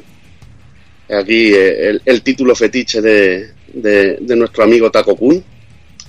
Y bueno, decir que, que como su título como su título estrella en, este trabajó como director uno de los fundadores Tetsuya Takahashi que curiosamente eh, otra de, las de las currantas de, Square Enix eh, que trabajó en el guion con él Kaori Tanaka se convertiría después en su mujer también conocida como Soraya Saga. Eh, tras hacer Xenogears eh, vieron que, que estaban bastante limitados en su poder creativo estaban muy limitados por hacer Final Fantasies, eh, secuelas y otro tipo de títulos que no les interesaban tanto. Y entonces pues se decidieron largarse de Square en 1999 y fundar Monolith, en este caso Takahashi junto a Hirohide Sugiura. Eh, después de bueno después de fundarlo pues necesitaban una inyección de dinero para que la compañía se pusiera en marcha y Namco invierte en la compañía y nos presenta varios títulos como cierta trilo- trilogía, ¿verdad, Ta- Taco Kun? Vaya que sí, esa pedazo de Xenosaga que no sé, o sea, yo todos los juegos de, de Monolith, bueno, toda la, la saga, por llamarlo así, es genial, mm, todos los Xeno, pero es como que están malditos, ¿no? O sea, el, el Xenogears con Square Enix, o sea, con Square, eh, solo pudieron hacer un capítulo. La Xenosaga, bueno, iban a ser unos cuantos y al final lo tuvieron que reducir a tres.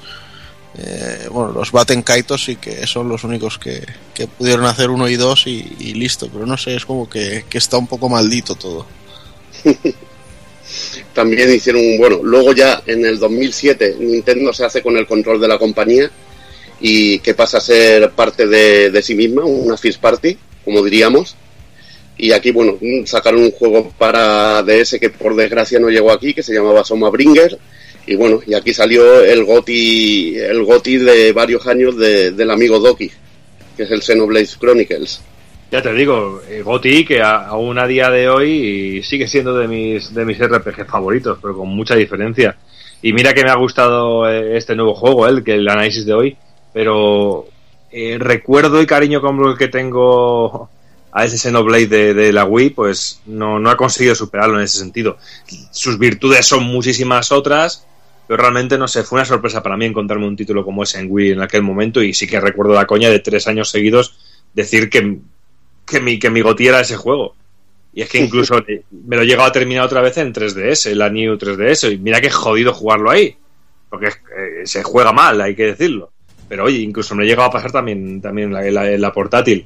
Sea, una auténtica delicia, que es que si, por ejemplo, a mí si me dijeran ahora mismo que Wii U saca un remake eh, con el juego en HD, con alguna cosilla más y eso, lo pillaba sin dudarlo y me lo volvía a pasar otra vez. Y bueno, y ahora ya ha llegado Xenoblade Chronicles X y vamos a hablar un poquito de él. La historia nos sitúa en el año 2054, donde dos razas alienígenas eh, están teniendo una feroz batalla al lado de la Tierra y la están destrozando. Viendo el peligro de, que la Tierra está a punto de, de destruirse, pues los principales gobiernos deciden crear un plan de escape y se crean unas naves gigantes que se corresponden con las principales capitales de- del mundo y deciden así abandonar, abandonar la Tierra y hay un proceso de selección para las personas que, que caben en las naves. Imaginaos el drama, que se dejan familias allí y todo, algo que influirá después en los acontecimientos de- del juego. Como en los Simpsons cuando se tienen que ir del planeta también.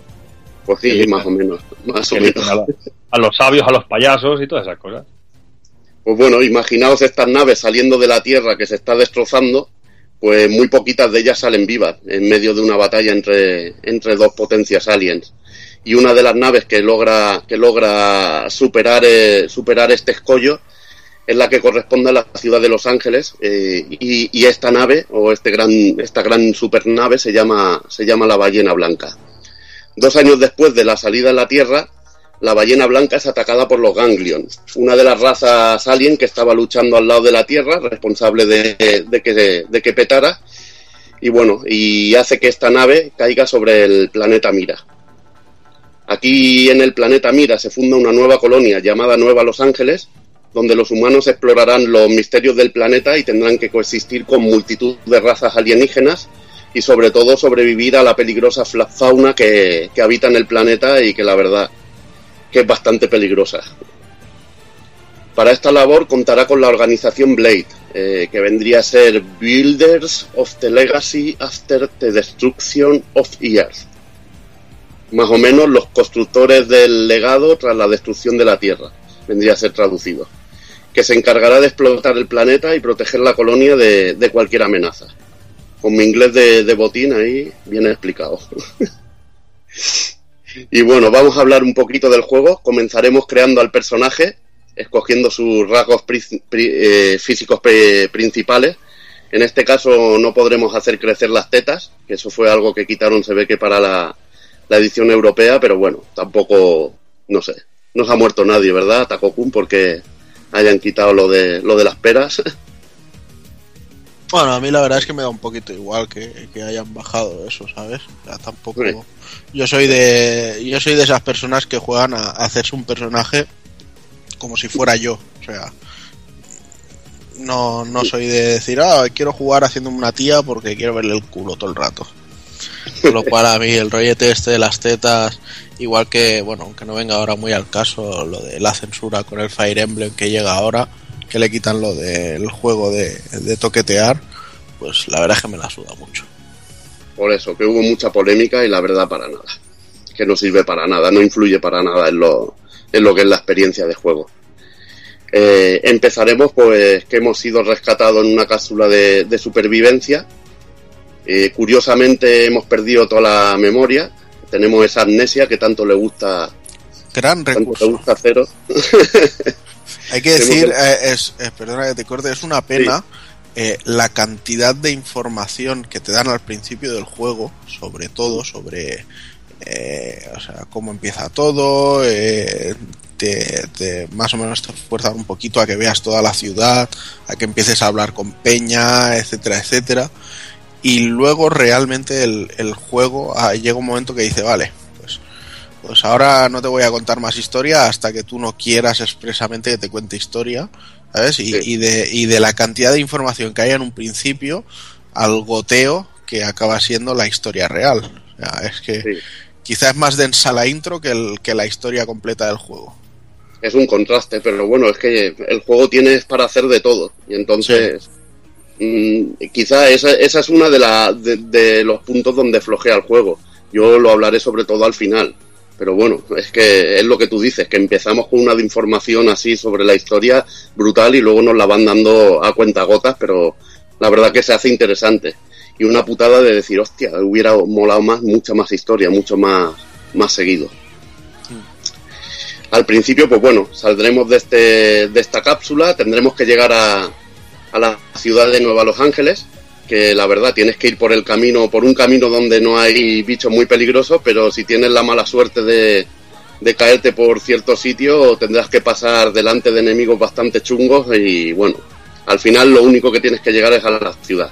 Allí superaremos una, una serie de misiones estilo, estilo así tutorial para que vayamos aprendiendo mecánicas del juego y nuestro objetivo será convertirnos en uno de los miembros de Blade, donde tendremos que escoger una de las ocho brigadas disponibles.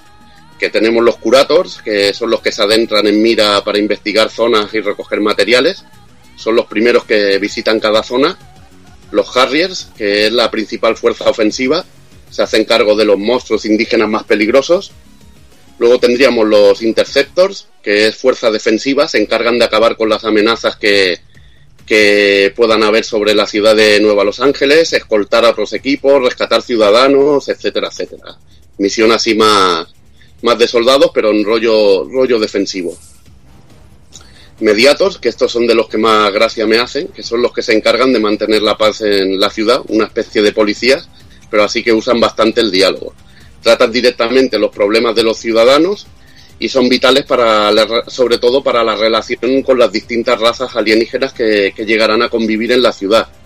Ahí mm, toca temas muy interesantes, la verdad, el juego.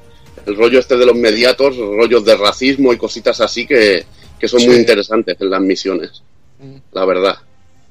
Que no se toca en la historia principal, pero lo, lo veremos sobre todo en la ciudad, Sí, Luego alguna secundaria Sí. también. en alguna secundaria, ahí está. Secundarias que son, que son súper interesantes y que muchas veces tienen más chicha incluso, o me han parecido incluso más interesantes que la historia principal, o, o me he sentido mucho más motivado por un montón en alguna de las secundarias que por la principal, o algún personaje que ha salido en, la, en alguna secundaria y he dicho, coño, yo este personaje le quiero llevar conmigo durante la aventura un buen rato y subir un poquito de, de empatía con él. Mm, Ahí está, es que eso, eso es también otro de los aspectos interesantes del juego. Ahora hablaremos también de las misiones y hablaremos un poquito sobre, sobre cómo funciona. Después tendríamos los outfitters que se encargan del desarrollo de nuevas armas y están en contacto directo con, lo- con los fabricantes de las mismas, de equipo protector y armas. Luego tendríamos los Pathfinders, que son los exploradores de mira, encargados de poner las sondas para el sistema Frontier Nav. Yo esta es, la brigada que escogí, la llevé hasta el final, no me vendí como, como mucha gente se vendía para, para conseguir premios del modo online, pero bueno, yo Pathfinder hasta el final. Luego tenemos Prospectors, que son los encargados de, asegurar los recursos que se encuentran en mira para mantener una buena calidad de vida para los habitantes. Y tendríamos los Reclaimers, que buscan las partes perdidas de, de la ballena blanca en el planeta o cualquier otro recurso que sea vital para la supervivencia de la raza humana. Así empezamos y tendremos que seleccionar pues una de estas brigadas. Tampoco es que tenga mucho peso en la historia, es más bien para el modo online, para los premios y bueno, y, ver los tipos de personajes y cómo está organizada lo que es Blade. Pero bueno, a nivel de historia no, no tiene gran, gran influencia. Eh, eh, dividir el juego, este juego tiene de todo. La verdad que empezar a hablar así un poquito de él es difícil. Y voy a empezar un poquito con el sistema de misiones. Que una vez que seamos Blade, eh, accederemos pues a los distintos tipos de, misiones que podemos realizar sobre el planeta Mira. Y son importantísimas porque mm, son una gran eh, fuente de experiencia para mejorar a nuestros personajes, conseguir dinero, objetos especiales y como bien ha dicho Doc y Ana Punta Juanan también, pues en este caso, e incluso las secundarias, tendremos, tendremos historias la más de interesantes y eventos que, que, su- que complementan lo que es la historia principal, que es bastante, bastante escasa en este, en este caso. Hay, hay un detalle que me ha parecido una putísima mierda, que es que cuando eliges, eh, aceptas una misión, no puedes abortarla y hacerla en otro momento. O Sí, hay dos si tipos te- de misiones, si- no si- puedes. No puedes Si te pones una misión principal o secundaria, tienes que hacerla a fuego. Y eso me, me ha porculeado No, pero mucho. no son las principales y secundarias, son las de afinidad e historia. sí. Exacto, perdona, afinidad de historia, sí. Porque, no sé, o sea, eh, te coges una de afinidad que sea de un nivel en el que estás más o menos raspadito y te pueden tocar mucho las narices como para Te la pueden tocar, pero muchísimo. Tienes que tener cuidado. Y como que tener cuidado. O de esas que te dicen, pues, has perdido ahí, ¿eh? Por culpa de una misión de esas. En plan, pues necesitas 30 objetos de este, o yo qué sé, o encontrar este objeto raro. O a mí que me salía lo de que tenía que generar no sé cuántos minerales de, de un tipo. Acá, algo así. y, y tengo que estar aquí durante horas dando vueltas como tonto hasta que el, hasta que la sonda me lo fabrique pero bueno es un poco Bueno, un, un fallo para mí es un fallo pero bueno no, me imagino que porque son momentos encriptados en que tiene que haber cierta cosa en el, en el juego o aparece algo que no aparece normalmente en el mundo y para Sí, que no se pero- mezcle con otro y evitan bugs, una manera de hacerlo. pero es, es, es tan sencillo como desde el menú de aceptar misión decir abortar esta misión ya la haré luego empezar otra y volver y pero que, y que te dejen la posibilidad de, de volver a hacerla pero Ah. bueno lo han elegido así la verdad a mí tampoco me, me supone gran gran problema me ha supuesto gran problema. Eh, bueno en los tipos de misiones empezaremos con, con las misiones de historia que son las principales que irán desarrollando la historia del juego. Y como bien ha dicho también Juanan eh, en este caso van a estar bastante espaciadas, porque para ir avanzando en la historia tendremos que cumplir ciertos requisitos en determinados momentos, como haber explorado un, porcentaje de, de una zona, de uno de, de los continentes de, de mira, para que, por ejemplo, podamos acceder a la misión 2, a la misión 3 o en la misión 4 tendremos que haber hecho tanto porcentaje y haber conseguido tal cosa y entonces tendremos acceso. Y en este caso, pues así te obligan un poco a explorar mira y hacer otro tipo de misiones y que no vayas al grano, porque si la verdad, si te tiraras directamente a las misiones de historia, el juego duraría, duraría, pero nada, menos, casi nada. do- dos suspiros Por eso, por eso. Y bueno, es la excusa para que así tengas que explorar el, el mundo de Mira, que yo también lo veo, lo veo muy bien. Eh, estas misiones al completarlas nos darán acceso a nuevas acciones y opciones de juego al ir avanzando, como son a- ataques especiales o poder usar los Skells, que son los, los robots tan famosos que hemos visto en todos los vídeos de, de este juego. Cuando activemos una misión de historia, como bien ha dicho Juanan, pues la gran putada es que no podremos cancelarla o pillar una misión de, afinidad de personajes y viceversa. Luego tendríamos, ya que las hemos nombrado, las misiones de afinidad, que al ir avanzando en el juego iremos veremos que vamos reclutando personajes y al relacionarnos con ellos o cumplir misiones se desbloquearán misiones de afinidad, que están marcadas en el mapa como con dos manos que se chocan y bueno, para poder realizarlas, eh, muchas de ellas nos pedirán también unos requisitos, siendo el, el principal de ellos y el más normal que tengamos cierto nivel de afinidad con el personaje. El nivel de afinidad se consigue combatiendo con ese personaje, llevándolo en tu equipo y usando el sistema de batalla veremos que se compenetran y va subiendo lo que es el nivel, cumpliendo misiones con ese personaje y haciendo charlas con ese personaje, pues iremos subiendo la afinidad y accederemos a más misiones de, de afinidad con los personajes, que creo que son dos por personaje, personaje jugable que, que aparece en el juego. sí si no recuerdo mal sí Sí, creo que son dos. Y si seleccionamos estas misiones, también son de las más completas a nivel de historia. Para mí están al, de, al nivel de las de historia, porque tienen sus propias cinemáticas, nos explican el trasfondo de todos los personajes, si dijéramos que van con, el, con nuestro personaje avatar creado, y la verdad que le dan mucho trasfondo a la, a la historia principal. Y yo recomiendo sobre todo hacer muchas misiones de afinidad porque en algunos casos te puedes encontrar sorpresas eh, la mar de gratas en lo que, en lo que es en, este tipo de misiones. Estas salen en color naranja y al cumplirlas pues también no- nos dará un plus de subir mucha afinidad con el personaje que, que hayamos interactuado. Estas misiones también son interesantes de completar porque nos otorgarán las artes especiales para un determinado tipo de arma que, que usa ese personaje. Y este tipo de, artes pues son las mejores. Por ejemplo, en el caso de la espada bastarda, si, si cumplen las misiones con el, con el personaje de Nagi, que lo encontrarás por el juego, por eh, lo encontrarás en determinado momento, pues te da las artes más bestias de espada bastarda. Y la verdad que es interesante hacer las misiones solo para conseguir para conseguir este tipo de cosas porque son, son ventajas para el combate pues muy buenas. Después hago aquí un inciso porque también aparecerían las conversaciones entre personajes. Cada personaje que puede unirse a nosotros en Xenoblade eh, tiene su vida en la ciudad y al, al mejorar afinidad con los mismos, combatiendo y superando misiones, pues veremos que, que nos los podemos encontrar por la ciudad e iniciar unas conversaciones especiales a modo de rollo historia y bueno, también estas ayudan a que suba la afinidad y, a mejorar pues la compenetración con ese personaje. Eh, de estas hay hasta cinco distintas con cada personaje y para conseguir información sobre dónde suceden estas conversaciones podemos encontrar en la ciudad a alguien que nos, que nos chive las costumbres de nuestros compañeros. Algunas mm, tendrán requisitos como por ejemplo que tengamos cierta mascota en, nuestro barracón y locuras así. La verdad que estas son dificilillas de encontrar, pero si le vas pegando al juego llegará un momento en que te saldrán como, como el agua. Después tendríamos las misiones de NPC, las he llamado así, que aparecen en verde y normalmente nos la dan personajes que nos iremos encontrando por la ciudad o en el planeta Mira y vienen representados en el mapa como con un símbolo de interrogación. Este tipo de misiones eh, también tienen gran importancia eh, porque desbloquean la posibilidad de conocer personajes nuevos, historias secundarias, fabricantes de armas o incluso razas alienígenas que no aparecerían de, otro modo.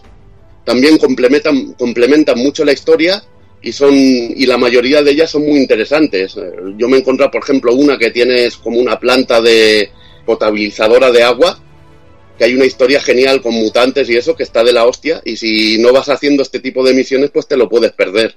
La verdad que también son interesantes. De este tipo de misiones puedes llevar un máximo de, de 20 en total. Ya es bastante más... Ya el juego te deja más manga ancha a la hora de, de realizar este tipo de misiones. Lo que pasa que es eso, volvemos a lo que decíamos, o sea, parece que la gente de Monolith Soft no hayan querido quebrarse mucho en, en hacer una historia y decir, bueno, el, el hueco lo voy a rellenar poniéndote mucha paja insustancial, por llamarla así, porque bueno, son historias que no están mal, pero realmente es paja insustancial. Eh, Un personaje que va por aquí y se le ha perdido el pollito y tienes que ayudarle a buscarlo y está detrás de este enemigo y cosas así, no sé. O sea, tiene mucho de, de eso, de, de tirar de, de librerías, por así llamarlo, de personaje común 1, personaje común 2, personaje común 3. Y Lo que pasa con, es e- que- y con- y con ello hasta hago media historia porque la historia en sí no me apetece hacerla. Pero las hay muy interesantes porque te dan acceso a cositas muy, muy chulas. Y hay- Sí, no, y sí, hay- sí, no te digo que no, hay muy cachondas. Y las hay muy cachondas porque hay un homenaje ahí a Regresa al Futuro que me hace a mí mucha gracia. Sí, sí, ya digo que no, no te digo yo que no, pero no Mm. sé, creo que esto es lo que hemos conseguido sacrificando la historia y, y creo que el cambio no es, no es positivo. No en sé, este, a mí ya en este aspecto, claro. a mí no me no me desagrada a ver porque por sobre todo por la cantidad que hay y, y Ya, que hay pero, a, bastante. pero a ti te dicen para el próximo ¿qué quieres? ¿Esta cantidad de misiones Historia, de historia. NPCs o una historia? historia historia más Entonces, trabajada es de historia es lo que no hay, hay, pero no hay que, más preguntas, señoría. pero pero que tampoco yo que sé no lo pondría verde tampoco por eso porque No, no, también para na- no, no, para nada. Yo no lo pongo verde, ¿eh? o sea, Está enfocado de- Sim- de- simplemente, simplemente es un, un acercamiento que han hecho que creo que hubiera quedado mejor de otra manera y, y- y está claro que si hay algún punto negativo hay que destacarlo y para mí es este. Es, so- es sobre todo el, tema de, en qué puntos han focalizado la narrativa del juego. Y por último tendríamos las misiones de- del tablón de, de tarea Blade, que estas vienen representadas en azul y estas son las más, las más básicas de todas. que bueno, en estas son las de matar ciertos enemigos, como los magnos, los enemigos especiales, recolección de objetos, que bueno, estas las utilizo yo mucho para subir, por ejemplo, cuando me he pasado un rato explorando y tengo objetos de todo tipo, he matado enemigos de todo tipo, voy aquí y hago unas cuantas ya que están completas y recojo un poco de experiencia de, de gratis. Es lo clásico también en, en este tipo de juegos. Como estas en- entran en el límite de, de 20 de 20 a la vez que en el que están las, las de NPC, la- las de color verde. Luego, eh, quizá el punto donde el juego brilla, para mí, igual que aquí, como dice, como bien ha dicho también Takokun, ha, explicado un poco así el, el punto quizá más negro del juego, eh, creo que el punto donde brilla el juego es la exploración del planeta. Eh, explorar Mira, pues para mí es una, una auténtica experiencia brutal. Son cinco enormes continentes de un tamaño increíble, cada uno con su fauna, eh, con, sus, con sus secretos en el mapeado, algo impresionante. Están todos interconectados entre sí, podemos in- ir incluso de uno a otro a nado, es una puta locura. Tiene un nivel de escala que es espectacular, tanto Sí, a nivel a nivel Ah. vertical, que es sí. brutalísimo. Y A mí, me ha, a mí me ha parecido fascinante, o sea, sin duda, no solo diré que, que Monolith ha hecho un gran trabajo, sino que para mi gusto, y sin querer sonar vulgar, se han meado en todos los sandbox. Han dicho, eh, sí, o sea, que tienes un juego muy grande, sí, pero ¿qué hay? Hay eh, arbustos desde esta esquina hasta esta esquina, que es el, el otro rincón del mapa. ¿Y, ¿Y puedes subir a algún sitio? No. ¿Y si hay una piedra en el camino la puedes saltar? No. ¿Y si hay un lago puedes cruzarlo? No. Entonces, ¿qué? ¿dónde está la libertad de mundo abierto? O sea, no sé. ¿Sabes? Eh, son juegos muy artificiales en los que el mundo abierto es una mera excusa para decir pierde tiempo yendo de punto A a punto B. Aquí es que te pierdes, o sea, es, es impresionante. Da gusto explorar, eh, da gusto meterse, dice- decir, hostia, en esa montaña hay una cueva ahí, me meto dentro de un sitio, encuentro un tipo de enemigo, o, o ves un paisaje que, que es absolutamente espectacular, que te quedes, te puedes quedar gilipollas mirándolo, porque dices, joder, lo que se ve desde aquí, lo bien hecho que está. Para mí eso que has es antes, que puedes ir a cualquier sitio a nado o corriendo, o a nado llegar a un continente que todavía no te tocaba explorar todavía y encontrarte con enemigos que te, que te, que te fulminan solo con la mirada. O incluso en el, mismo, eh, en el mismo continente principal, que nada más salir tienes enemigos ya de nivel 99 que te pueden fulminar como te, como te pases de listo o como te vaya un poco de dedo y le ataques. Y bueno, los continentes que iremos viendo en Xenoblade X eh, son Primordia, Noctilum, Oblivia, Silvalum y Cauldros. Absoluti- absolutamente espectaculares. Cada uno Yo- distinto. Me quedo, me quedo con Noctilum. Sí, Noctilum, ¿no? Este, Mm. este molo, ¿no? Noctilum. No- Noctilum y Primordia, para mí son lo, lo mejor. No, a mí me gusta mucho también Oblivia, el, el Ujú. rollo así desierto y sobre todo el gran el gran cañón que hay eh, me parece brutal. Pero bueno, es que Y, el anillo, ¿no? el anillo también mola, es muy espectacular. Es muy espectacular. Eh, La zona de Caudros es la más caótica de todas. Sí. Y bueno, algunas nos recordarán a- también a, ciertos mapas de, que había en Xenoblade, en el anterior Xenoblade, y la verdad que está muy bien. Y para explorar el planeta, pues la principal herramienta que tendremos es el Frontier Nav, que es un- uno de los pilares del juego y, y la herramienta que usaremos para explorar Mira. Viene representado en el tabletomando con un mapa de los continentes que podemos ir cambiando de forma, en detalle, y para ver cada zona y, tener todo tipo de información sobre, sobre ella. Tenemos mapa con todas las zonas también de la ciudad. Iremos descubriendo también puntos de interés en las mismas, donde nos podremos mover dándole con un botón una vez los hayamos desbloqueado. Es el desplazamiento rápido, que la verdad que va, va de lujo porque el juego tiene una escala absolutamente bestial y haber tenido que ir allí a los sitios andando hubiera sido una puta locura. En los, en los continentes de mira, pues funciona también de una manera similar. Habrá puntos donde, donde podamos instalar una sonda y después a partir de allí se convertirán en puntos importantes donde podemos teletransportarnos y también tendremos tendremos pues bueno puntos de interés que descubriremos que, que también nos podremos teletransportar a ellos. La verdad que es un sistema muy dinámico, funciona muy bien con el tableto mando. Yo no veo otra manera de jugar, la verdad que creo que sería muy incómodo jugarlo con el mando normal y, Sí. y lo veo muy bien implementado. Sí, la verdad es que sí. Y todo el tema de dividir por sectores el mapa y, y la información que te van dando de cada zona y todo, sí, lo, lo veo muy muy necesario. Bueno, más que muy necesario, muy muy bien buscado el, el darle una utilidad a la, a la tableta. En el mapa pues también se nos explicará en detalle, cuando estemos así explorando en detalle un poco, posición de ítems especiales que al recuperarlos nos dan objetos, eh, subirá experiencias y en algún caso conseguiremos pues las escasas sondas, que es un bien de estos muy buscado, un bien escaso y una de las pocas formas de conseguirla, aparte de recibirlas como premio en, en alguna misión. Eh, estos ítems, pues no, para poder abrir alguno de ellos tendremos que tener cierto nivel de competencia en arqueología, mecánica y, bio- y biología. En un principio podremos subirlos, eh, estos niveles los podremos subir al, al subir nuestro nivel como Blade. Al ir consiguiendo experiencia tendremos también, aparte de nuestros niveles de personaje y todo esto, tendremos un nivel de, de Blade y al irlo subiendo nos dejarán subir un punto de arqueología, mecánica y biología. Cuando lleguemos al 4, habrá unas misiones especiales para poder conseguir el quinto y abrir lo- los mejores, bueno, abrir y- o conseguir los mejores objetos que, que podemos ir encontrando en el juego. Muchos de ellos serán armas o, o historias así que, que la verdad que, que se hacen interesantes, pero para esto ya hay que pegarle una de horas que, que es una puta locura.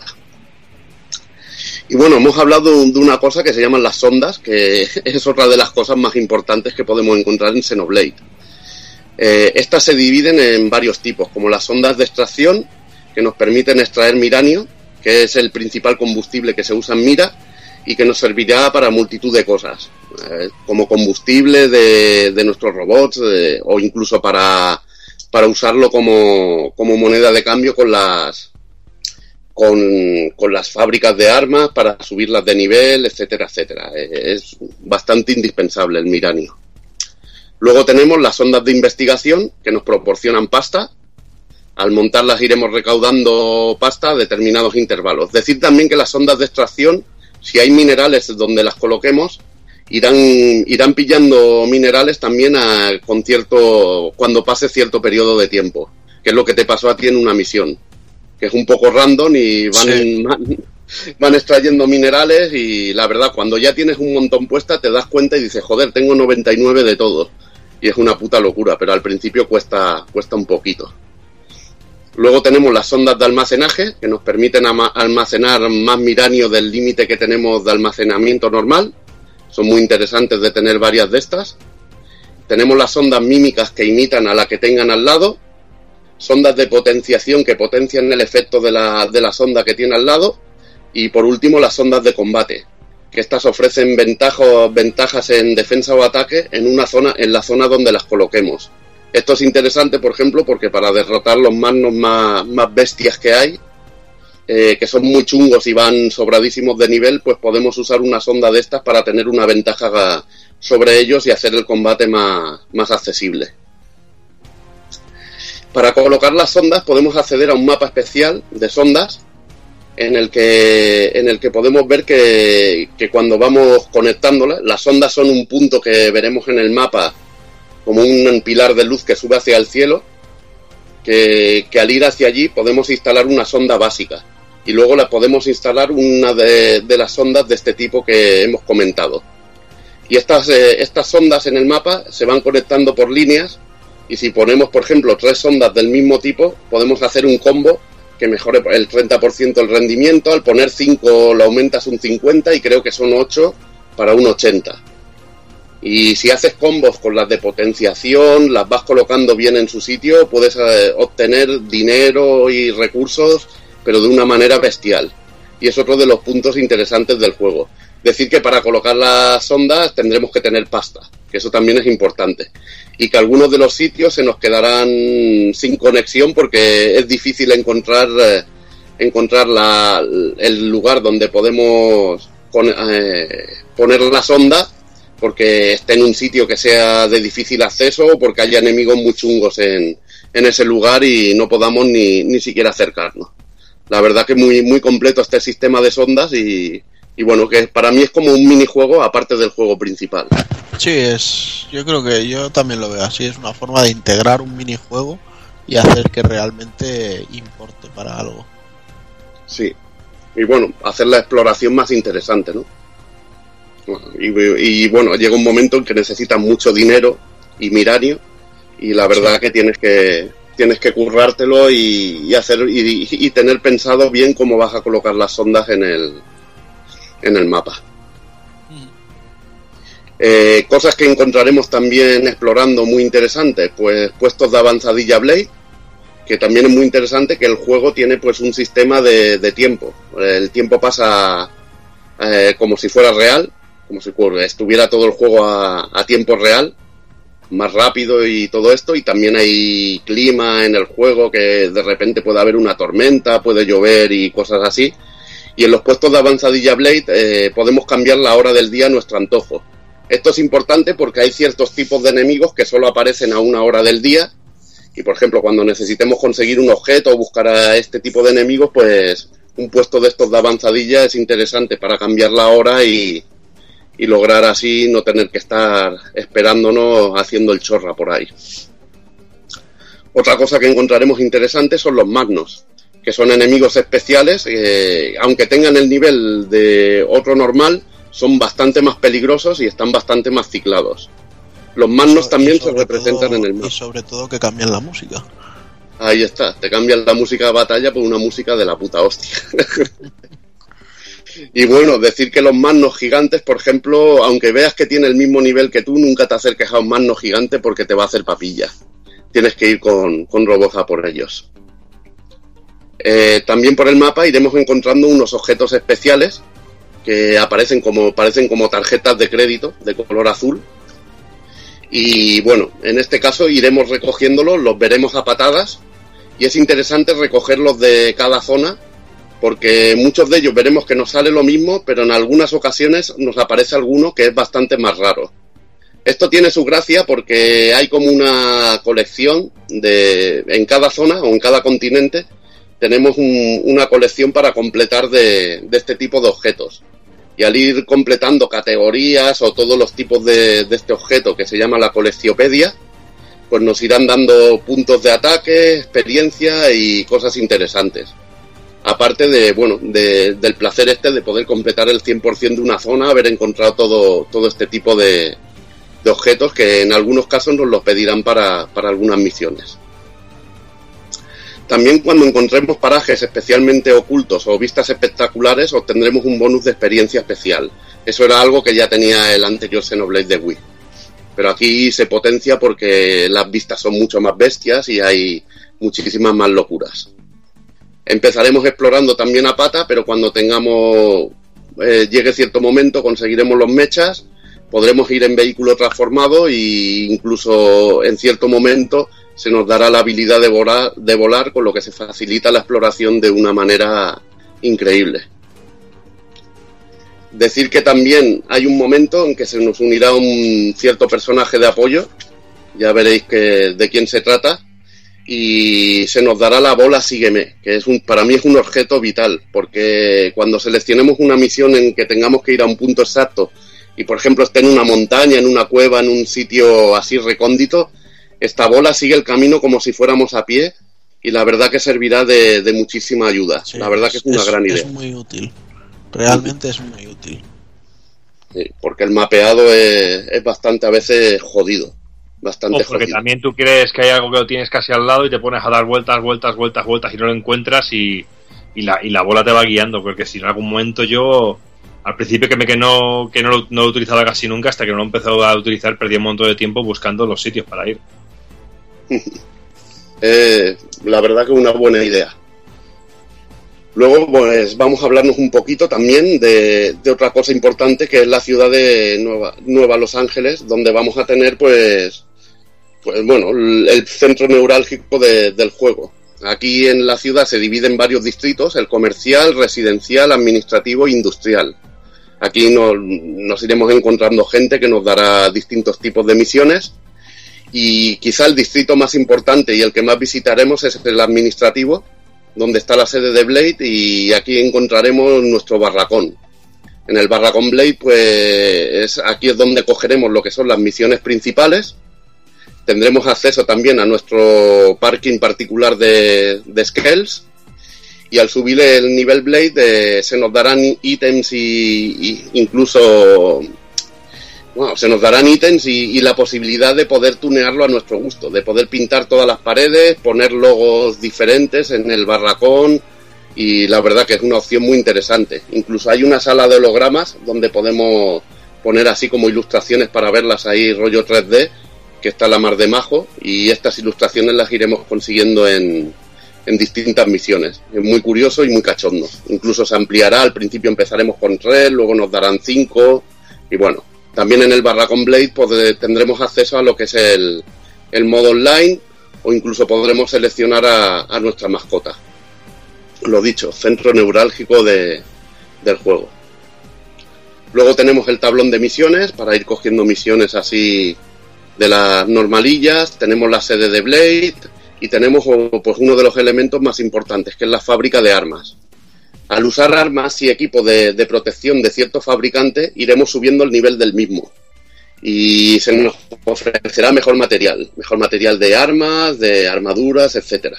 Podemos subirlo hasta 5 niveles y bueno, aparte de, de este modo, también podemos invertir en estas fábricas en, en forma de miranio. La verdad que se necesita mucho para, para subirlas de nivel, pero, pero el premio es bueno. Al principio contaremos con pocos fabricantes, pero si cumplimos ciertas misiones y conocemos otras razas, pues se irán añadiendo muchos más. Creo que hay un total de ocho, en, ocho fabricantes, si hacéis todo bien. En las fábricas también podemos conseguir mejoras para equipo que equipo de campo que no mejoras pasivas, eh, podríamos decir, que las podemos meter en las armas o en las armaduras y bueno, son de tipo hacer más daño a un enemigo, más defensa contra este tipo de ataque, etcétera, que, que puede ir más allá del nivel de de estatus que tenga nuestro personaje y la verdad que son importantes. Eh, también podemos crear este tipo de mejoras e incluso podemos crear mm, equipo especial que no podemos encontrar de otra manera, equipo así propio, y para ello necesitaremos ítems, eh, ítems que solo aparecen, por ejemplo, en el modo online. Pero bueno, tampoco es necesario para completar el juego, pero la verdad que si quieres el, el mejor material, haz de ju- el juego también te incita a que juegues online para conseguirlo. Después de esto, pues tenemos la tienda, la típica tienda, y aquí podemos comprar equipamiento para nuestros personajes, armas, eh, equipami- equipamiento defensivo, y en cierto momento también podremos comprar aquí los skills.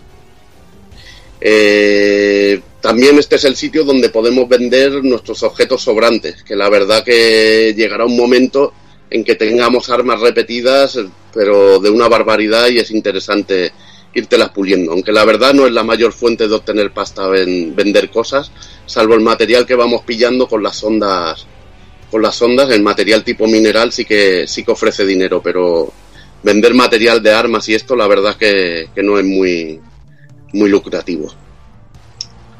Luego, pues decir que también moverse por la ciudad es muy interesante porque iremos escuchando conversaciones con otros NPCs que nos irán colocando. Cuando escuchemos una de estas conversaciones, pues seguramente nos colocará un segmento en el mapa de, de mira de los continentes. Por ejemplo, dirán, hostia, hemos encontrado un magno que hemos visto en tal zona.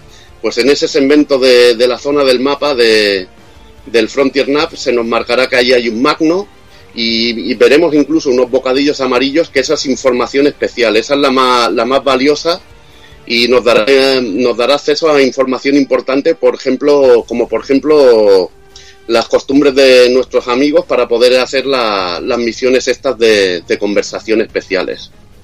La verdad que es bueno de vez en cuando darse una vuelta por la ciudad e ir consiguiendo recopilar informaciones. Luego sobre los personajes, eh, durante la aventura irán a- se nos irán añadiendo compañeros eh, que en forma pues de misiones que vayamos completando, secundarias, etcétera, etcétera, y podremos reunir hasta 18 posibles acompañantes para nuestras aventuras. Toda una burrada, de todas las brigadas y de todo tipos. Decir que en estos, en estos personajes están incluidos los personajes de DLC que, que estaban en la versión japonesa, que aquí nos han llegado todos en el disco y por una vez de recibir la versión más tarde, pues es algo bueno.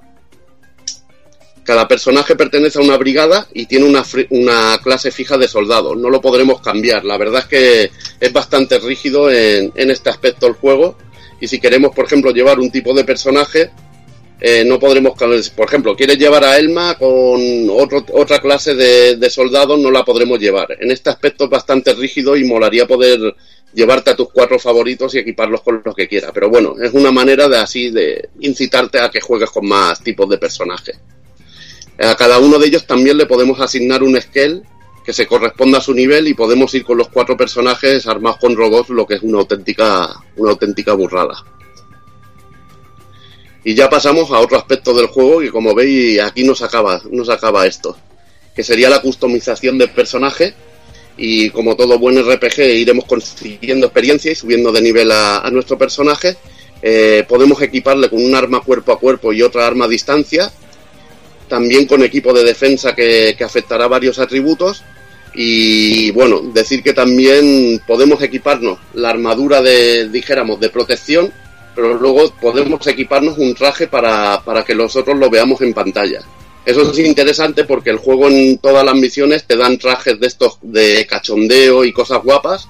Y podemos poner, por ejemplo, a nuestro personaje trajeado de smoking y ir por mira trajeado de smoking, pero bien protegido y es bastante cachondo. A mí esta opción, la verdad, que me gusta mucho. Es un detalle muy chulo que han tenido en el juego haciendo esto. Sí, porque bueno, yo me preguntaba, hostia, ¿cómo que el Hazard va en bikini ahí por mira ahí liándola? Y digo, pues mira, ya, ya es el secreto. Él iba bien equipado, pero su personaje bikini. Decir que nuestro personaje desarrollará su estilo de lucha con un sistema de clases. Comen- comenzaremos como diamante en bruto, armados con un cuchillo y el fusil de asalto. Esta clase la podemos subir hasta 10 niveles y al llegar al máximo podremos elegir tres ramas distintas, que serían, vendrían a ser bombardero, comando y ejecutor. Tras estas llegaríamos a un tercer nivel en el que tendríamos dos ramas por cada una de las anteriores y un cuarto en que tendríamos dos ramas más de cada una de estas, haciendo un tot- la verdad que una bestiada de, de combinaciones.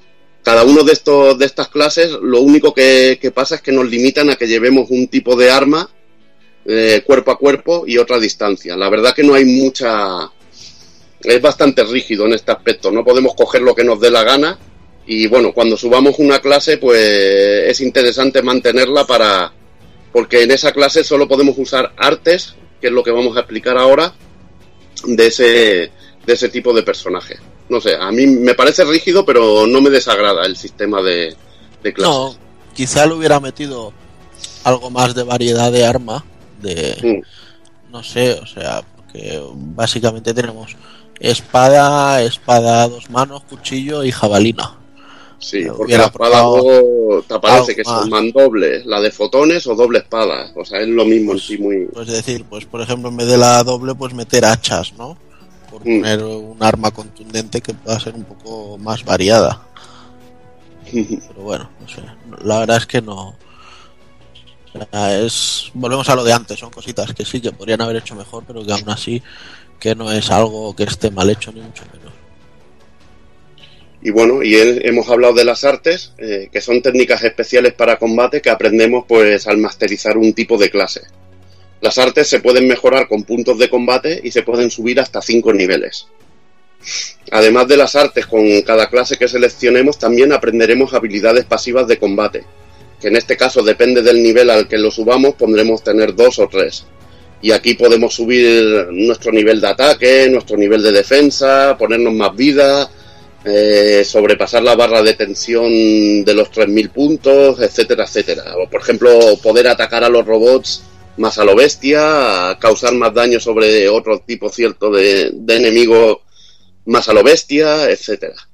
La verdad que también aquí hay bastante customización y, y te van saliendo cositas. Yo, por ejemplo, de esto no me enteré hasta que llevaba 4 o 5 horas de juego. Es las putas locuras que tenía el, el puto Xenoblade. Ya ves. y luego los skills.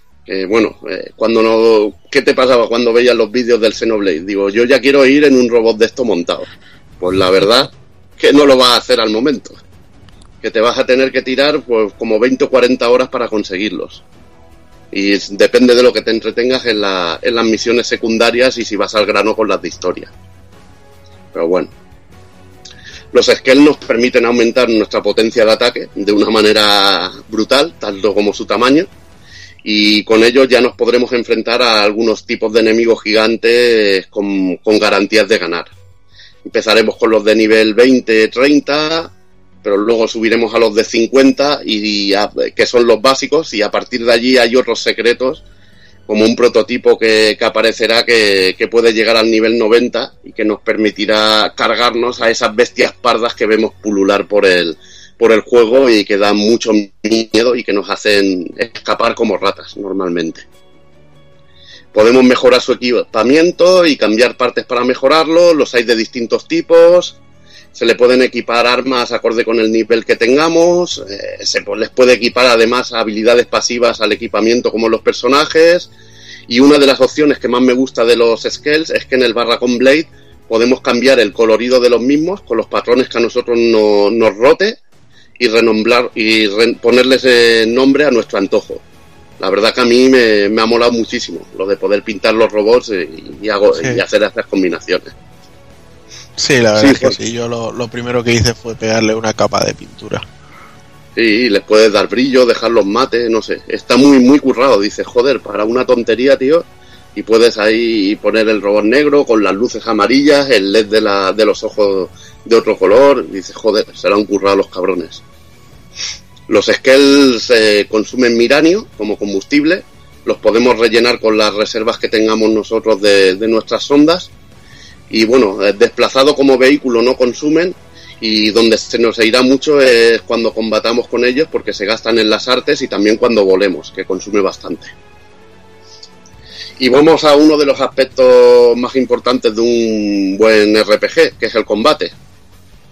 Que en este caso nos recuerda un poquito a lo que sería un juego de estos de estos masivos multijugador, el tipo de combate. Y me recuerda un poco, por, por ejemplo, cuando jugaba a juegos, hostia.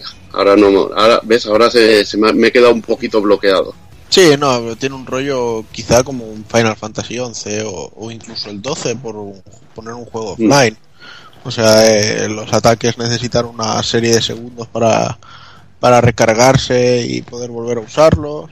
Las técnicas igual y bueno, el muñeco básicamente entra en acción y nosotros lo único que tenemos que hacer es elegir eh, si queremos que algo cambie. O sea, pero realmente si dejamos el mando quieto, el muñeco va a estar ahí pegando.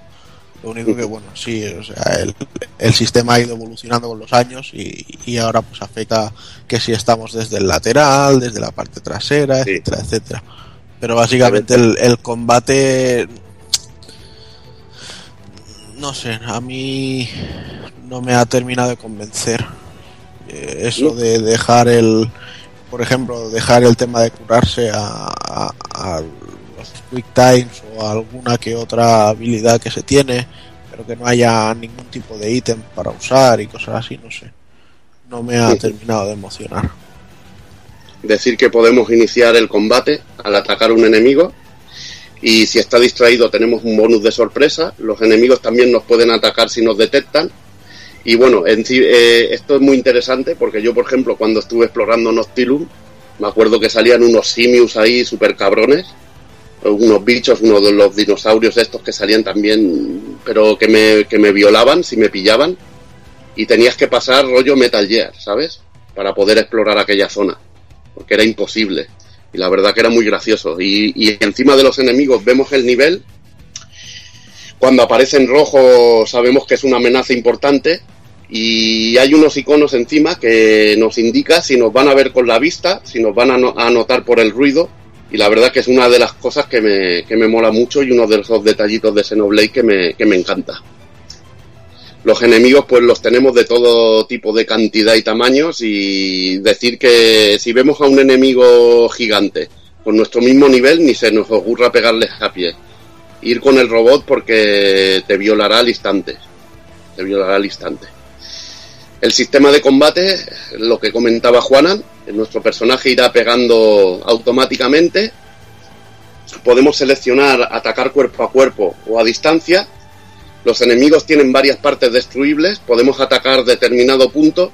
Y esto es importante porque según qué punto destruyamos, pues nos pueden dar unos objetos o otros y que son muy necesarios en el caso de, de conseguir de misiones o de conseguir o que queramos conseguir algún tipo de, de mejora para, para nuestro personaje. Sí, ya te digo porque incluso yo, yo en algún momento recuerdo que me dieron alguna de estas misiones de afinidad de las que hablabais antes, que, que si no la terminas no puedes continuar con la historia, no puedes continuar con otra misión de afinidad que te hace falta para la historia. Y me pedían ir a por la cola de un enemigo y era incapaz de arrancársela y tuve que subir por lo menos 10, 15 niveles y me tiré cosa de 7 o 8 horas para poder subir de nivel, arrancarle la cola y que no me dieran el objeto después de arrancarle la cola, intentarlo unas cuantas veces y cuando me la dieron ir a la estación, a la estación Blade y en la parte de, del online ver que con un, un bono que tenía que me la daban. Y digo, no me jodas. Eso sí. Después Eso es lo rato- mejor. tío. Después Es al rato- mejor. Después al rato iba de puta madre, porque las siguientes misiones me, me follaba a todos los enemigos por todos lados, claro, pero hostias, el rato ese de frustración de decir, me cago en la puta, lo voy a dejar ya porque soy incapaz. Pero te estoy hablando de dos o tres días dándole y dándole y volviendo y ser incapaz de, de arrancarle la cola. Además de los ataques normales, también tenemos la barra de artes que customizamos en el menú de personaje y que nos permite desatar ataques especiales. Las artes podemos usarlas al, cuando están iluminadas. Tienen una barra que se llena en verde para que es como dijéramos un nivel adicional y nos da un nos hace efectos especiales como un extra de, daño por, por cierto atributo, etcétera, etcétera. Eh, es interesante esperarte y no usar los artes ahí a lo loco, sino esperarte un poco para que carguen bien. Veremos también que algunas llegan a cargar a un límite y cuando la usemos se vuelven las, las otras que tenemos que se habían parado siguen cargando un poquito más. Decir que, que este sistema mola y la verdad que usar las artes bien eh, es esencial en el juego. Determinadas artes usan un puntos de tensión, que es una barra que se va llenando al impactar sobre los enemigos y, o cuando recibimos daños. Esto es importante porque este tipo de artes también suelen ser las más poderosas y, es la- y son las únicas que, podemos usar también para recuperarnos un poco, además del otro método que, que os explicaré ahora un poquito después. Cuando usemos un arte, esta permanecerá inactiva mientras se recarga, o sea que no la podemos usar a saco de decir, hostia, venga, una, otra y otra vez. También podemos revivir a enemigos caídos si tenemos 3.000 puntos de tensión y si el personaje principal muere, tenemos 30 segundos para que algún compañero nos reviva o acabe con el ene- enemigo para ganar el combate. A veces es una putada porque tienes un fallico, te matan al personaje principal y, y te pueden joder un combate. Pues de las pocas cosas así que no, que no me gusta así de- del combate. Después también, cuando vayamos avanzando en el juego, llega- nos darán la opción de, de usar el turbo, que es una opción que se nos, eh, que es la opción que está en el centro de la, de la barra de artes. Y el turbo lo podemos activar también cuando tengamos 3000 puntos de tensión.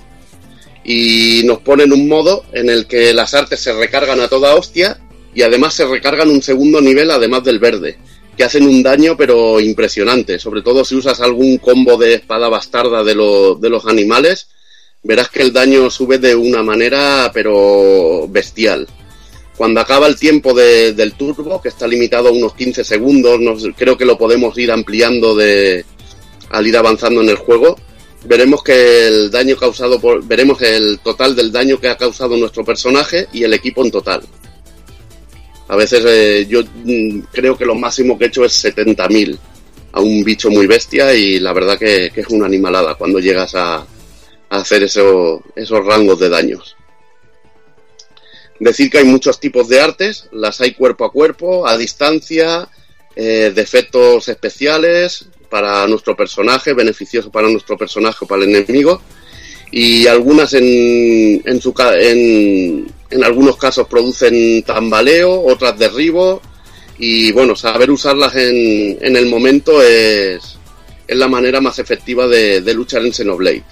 Cada color, cada arte también tiene un color determinado para identificarlo, para saber de qué clase es. Y en el caso de que gasten tensión, suelen llevar, bueno, llevan las letras PT en pequeñito. Y aquí es donde, en esto de los colores, es donde entra el sistema de voces del alma, que es una de, la- de las cosas así raras del sistema de combate de, de Xenoblade X. Decir, que hay pocas habilidades para curarnos, que es una de las cosas que se queja un poco Takokun, y una de las maneras es cuando aparece un Quick Time, en el que tenemos que apretar el botón B en el momento preciso, que inicia lo que diríamos una conversación del alma.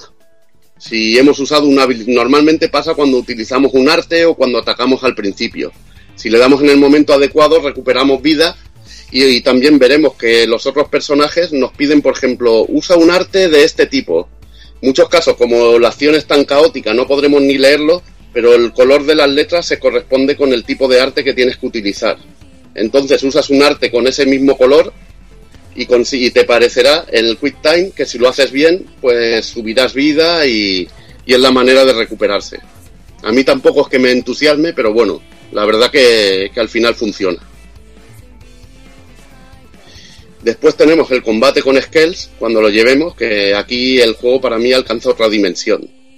Porque aquí lo que son las artes, los, muñecos también, bueno, lo que son los robots, atacan automáticamente a distancia o, o, o de cerca, cuerpo a cuerpo, según lo que le equipemos. Pero las artes de los Skell vienen directamente relacionadas con las armas que los equipemos. Tú equipas un arma y esa arma es el arte que tiene el Skell. Y la verdad que en los Skells es donde vemos las mayores burradas del juego, porque podemos ver un ataque láser de estos que ocupa media pantalla, que quitan un cojón, o un ataque con una guadaña que hace dos hits, que es una animalada. Y bueno, decir que, es espectacular. Eh, veremos también una cosita interesante, es que si nos destruyen, nos quitan mucha vida, nos pueden destruir partes del cuerpo y ese arte desaparece y no podemos usarla hasta el siguiente combate, cuando hayamos recuperado vida. Que eso no, no lo hemos comentado, pero después de cada combate nuestros personajes recuperan vida automáticamente. Decir que también otro de los momentos in- interesantes del juego que a mí me dejó todo flipado, porque digo, hostia, qué, perspectiva más rara, ¿no? Es el ataque en cabina, que aparece de una manera random y cuando ocurre esto vemos que vemos un plano de nuestro personaje en la cabina del, del mecha y es muy interesante porque eh, nos recarga todas las artes y por ejemplo si hemos usado una de las más potentes en el modo cabina la volvemos a poder usar otra vez la verdad que, que eso ayuda mucho en las batallas contra enemigos chungos sobre todo también decir que los Skells tienen su propio modo turbo, aunque funciona de una manera distinta, mejora las capacidades del, del robot y a veces se puede prolongar de una manera automática. Esto es un poco random, no sé yo, lo pone incluso en las instrucciones del juego así. Estuve investigando, digo si había una manera de esto, pero de, de hacerlo manualmente, pero se ve que es algo de algo random. Decir que si nos destruyen el Skell tendremos un quick time que si lo hacemos bien eh, es como si hubiéramos hecho una evacuación de emergencia perfecta. Y si no lo hacemos bien, eh, habremos gastado uno de los tres, tres preciados vales del, del seguro que viene con el Skell. Lo mismo sucede si se nos cae el Skell por el acantilado y no hacemos bien el escape de emergencia. La verdad es que el, rollo del seguro es un rollo muy chulo, ¿eh? Sí, sí, sí. Es un rollo muy chungo, porque te puede quitar toda la pasta de golpe. y se puede convertir en una ruina. Decir que, que lo, lo dicho, que hay tres vales de- del seguro con cada scale al comprarlo. Los, por, por suerte, la máquina siempre escapa bien y no gasta estos vales, pero no, a mí me pasó al principio que no entendía el sistema y cuando lo hacías mal, pues te iban quitando un vale. Y cuando se te queda a- en uno o en cero, ya siempre tienes que pagar la recuperación de ese scale. Y vale casi como un tercio del precio de lo que vale, que es una burrada. Y cuando ves que se te van a acabar los seguros, lo mejor es pasarlo a otro personaje. Decir que hay un ítem para, para recuperar el Skell sin, el sin gastar dinero, pero bueno, lo explicaremos un poco en el modo online. Que el modo online, pues bueno, al principio del juego veremos que seleccionamos la patrulla, si queremos entrar en lo que es la patrulla individual o, entrar en lo que es el modo online en sí, que en sí es entrar en el modo historia, pero uno más enfocado a que te inviten, a que te invite gente y otro menos enfocado a, a lo que es el modo online. Podemos, eh, bueno, decir que nos podemos unir a una patrulla de hasta 30 jugadores y así ganar puntos para nuestra brigada, que hay misiones cooperativas específicas normales, la verdad que no, tampoco son increíbles, Eh, hay modos de supervivencia también, y luego tenemos unas super batallas contra jefes bestiales. Eh, estas batallas son muy interesantes porque nos dan objetos que normalmente no encontraríamos y que nos sirven para crear sobre todo armas nuevas. Decir que también hay como una especie de competencia entre brigadas en el online y si estamos en la brigada que ha ganado ese día o esa semana, se nos da un objeto de un tipo o de una calidad o de otra, que son la única manera también de usar ítems en el juego, que no lo hemos dicho. Los ítems los conseguimos en, en el modo online. Eh, y es gracias a nuestra brigada. Decir que el ítem, más valioso, que es la brigada primera, donde casi todo Dios se apunta, es el ítem este para recuperar el scale cuando, cuando está jodido. Aparte de estas misiones online, tenemos un sistema parecido al de los peones de Dragon Dogma, pero sin subir experiencia. Yo estuve, por ejemplo, llevando el personaje de Juanan un rato y el mío lo han llevado también, pero luego te daban dos o tres objetillos y Sí. poca cosa más. que- Mm. Podría estar más, más currado como el del Dragon Dogma en este caso. La verdad que molaría más. Y bueno, eh, en sí esto un un poco en sí es el modo online. Yo tampoco he profundizado tanto, pero bueno, decir que siempre el juego está conectado y que a veces veremos unos iconos abajo que nos pide, por ejemplo, que son de nuestra brigada, que nos pide matar ciertos tipos de monstruos y vamos colaborando con nuestra brigada que va ganando puntos y se hace el ranking cada día y, y lo dicho, lo de los premios, que funciona un poquito, un poquito así. Que está interesante y bueno, le da un poco más de, de vidilla al juego. Decir luego también que para los fanáticos del logro, de los logros, el juego tiene como unos 700 o más dentro de él, si no recuerdo mal. Una puta locura. Y bueno, vamos a hablar un poquito de- del apartado técnico. ¿Os atrevís alguno de vosotros dos a hablar de los gráficos de Xenoblade y del apartado técnico o no? Sí, ¿por qué no? Yo te doy mi opinión y luego ya contrastáis si queréis. Venga, Eh, yo creo que Xenoblade Chronicles eh, ha enterrado directamente a la Wii U. O sea, la- o, o- o Monolith Soft no ha sabido optimizarlo, cosa que dudo, o Wii U no, no ha sido capaz de, de cogerlo. Y, y ojo, eh, seguramente si lo pusieras en una Play 3 pasará lo mismo.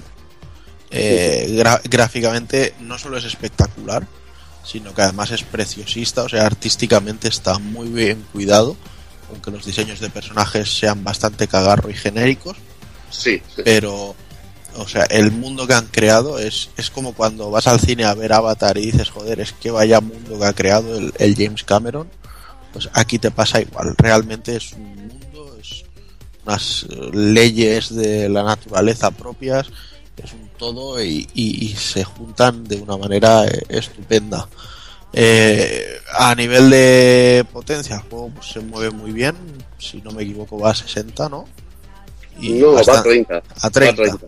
Bueno, pues 30 y la verdad es que- 720p. bueno, Si no, los no- 720 sí que son más, más evidentes, por desgracia. Pero los 30 que tiene, pues la verdad es que son muy suaves. Yo Mm. no le, no le he necesitado más. Y musicalmente, sobre todo, me parece increíble. Tiene una, una banda sonora muy estupenda. Y, y sobre todo los, los temas para mí con los Magni, o Magnus o como los llamemos, es, Sí. es guapísimo. No sé, yo creo que Monolith Soft ha, ha hecho muy bien con, con este título a- a- en, en cuanto a aspectos técnicos y lo que he dicho es una pena que, que sean una, una- un, un estudio de desarrollo interno de Nintendo porque A mí me da en la nariz que lo de la NX va a ser una máquina un tanto cagarro y, y me da pena que un estudio como este se, se pueda desaprovechar teniendo en cuenta que son gente que nos ha hecho los lo que hablábamos antes, Xenogears o los Xenosagas o incluso los Baten Kaitos que los hemos mencionado muy por encima pero que cuidado, ¿eh?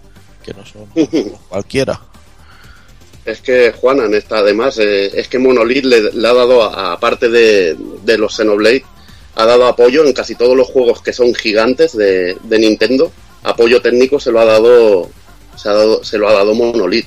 Y para mí es el juego de, de Wii U, es el juego más bestia y más ambicioso a nivel técnico. Sí, Pero con diferencia, con diferencia, pero, pero abismal.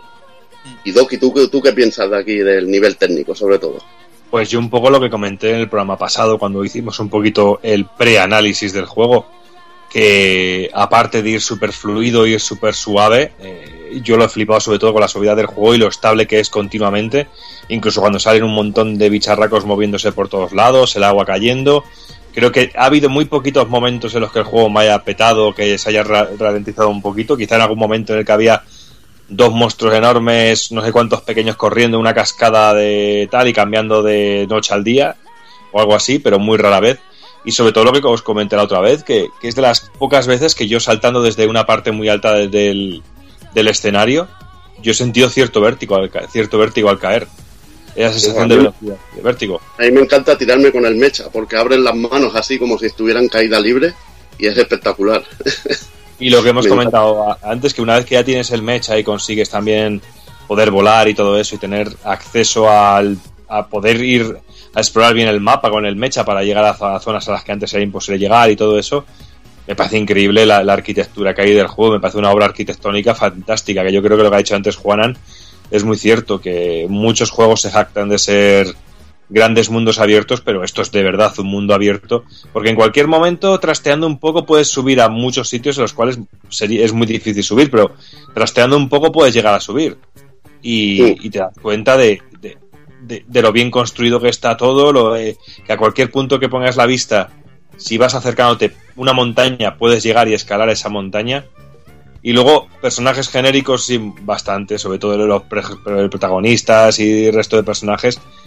Pero bueno, y ciertos errores que realmente yo le perdoné y no me ha molestado, como por ejemplo ir corriendo por la ciudad y que los coches que van en movimiento les puedes atravesar, o Sí. cositas así, pero realmente son cosas que no me ha molestado porque ha sido tan magno el, el acabado general del juego.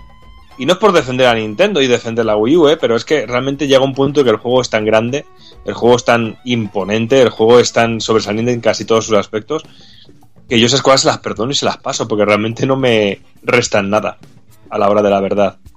Eh, no sé, eh, y el tema musical tres cuartos de lo mismo, los cambios que hay de música cuando te enfrentas a un bicharraco enorme, o el, la interactuación con el, con el, con el entorno, con la meteorología, no, no sé, es que es de esos juegos que sí me gustaría en algún momento, dentro de unos cuantos, de un año o de dos años, poder tenerlo muy olvidado y volverla a jugarlo otra vez. Y es raro que me pase esto con un RPG. Con muy poquitos me ha pasado. También me pasó con el anterior Xenoblade, por supuesto. Yo también, bueno, es que lo habéis, lo habéis dicho casi todo sobre el aspecto gráfico. Es imponente, increíble para una Wii U. Eh, decir que una cosa que ha dicho Juana, que para mí es importante sobre todo, y también lo, lo, resal- lo resaltabas tú ahora, que esto no se trata de poner un campo y plantar cuatro árboles y ya está, sino que ves que se ha hecho todo el escenario con gracia, se han hecho cosas que, que te incitan a explorar, y nada, y sobre la música decir que es increíble. A mí, yo la verdad personalmente prefiero la música del anterior Xenoblade. Me parece más música de videojuego, pero la verdad que hay temas espectaculares. La música es obra de Hiroyuki Sawano, compositor especializado en música para animes, por eso tenemos también tanta música, tanta música cantada, que ha trabajado en cositas como Kill la Kill o Al No Acero, una serie de anime así de mechas que, que también os recomiendo fervientemente. Sobre todo, además, muy parecido. Yo creo que los cogieron, seguramente vieron algo de Al No Acero y dijeron, hostia, esto quedaría de puta madre en Xenoblade. Y la verdad que, que lo borda. Lo ha dicho Juana, la música de los magnos, la música cuando puedes volar, que es espectacular, también cantada. Es, está increíble, está increíble. Por último, decir, experiencia increíble. Un, un juego gigantesco, súper completo, divertido, que para mí sería una obra maestra total si le hubiera acompañado una historia tan trabajada como, como la del anterior juego de Wii. Pero bueno, que yo creo que al anterior lo supera en muchísimos aspectos, pero que uno de los importantes que yo también creo que tiene que tener un RPG es una buena historia. Y eso es lo que ha resaltado Juanan como punto negro y tiene un porcentaje de, no sé, tiene un porcentaje de dentro del peso de un RPG. Y en este caso no, en este caso la historia está muy guapa, tiene sus giros, pero está demasiado espaciada, como ha dicho Juanan. Y, y para mí es un grandioso juego, pero para me queda más en el corazoncito el, el anterior Xenoblade.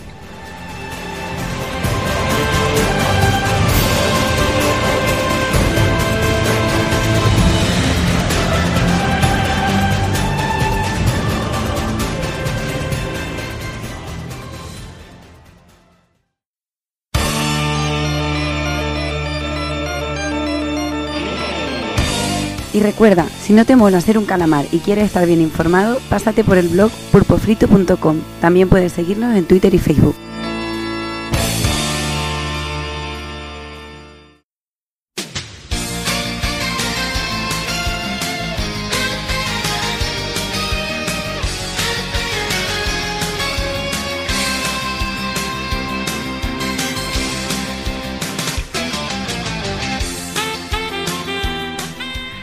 Aquí el programa, el programa de este mes, eh, un programa relativamente corto.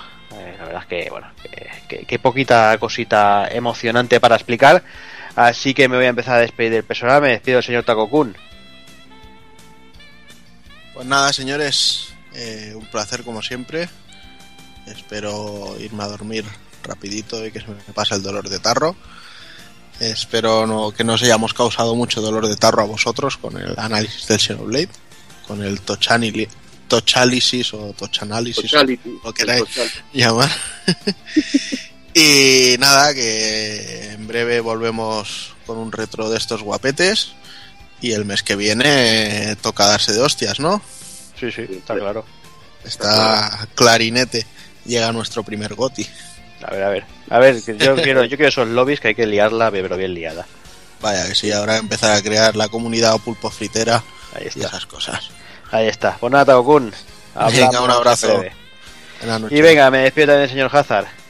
Bueno, pues nada, yo estoy aquí, la verdad me voy a ir y eso es, eso es lo, lo que cuenta. Estoy aquí y me voy a ir. Uy. No, bueno, a ver el mes que Todo viene. que- poeta. el, el mes que viene que tenemos varias licencias de, de manga de la mano de Namco, me parece Bandai Namco. Tenemos la leyenda de Arslan, tenemos lo- el Naruto. Bueno, tenemos también aparte el Gravity Rush Remastered. Hostia, yo creo que tenemos unos cuantos. Crosszone 2, ¿El? el Project Crosszone 2 también. Mm. Bueno, el Yakuza Kiwami. A ver, a ver si me entero algo en chino. Tampoco me voy a enterar en japonés, pero, pero bueno. Bueno, el, el Naruto porque le hemos, re- le hemos respetado el mes, pero yo ya lo he reventado vivo y la verdad es que está muy chulo, ¿eh?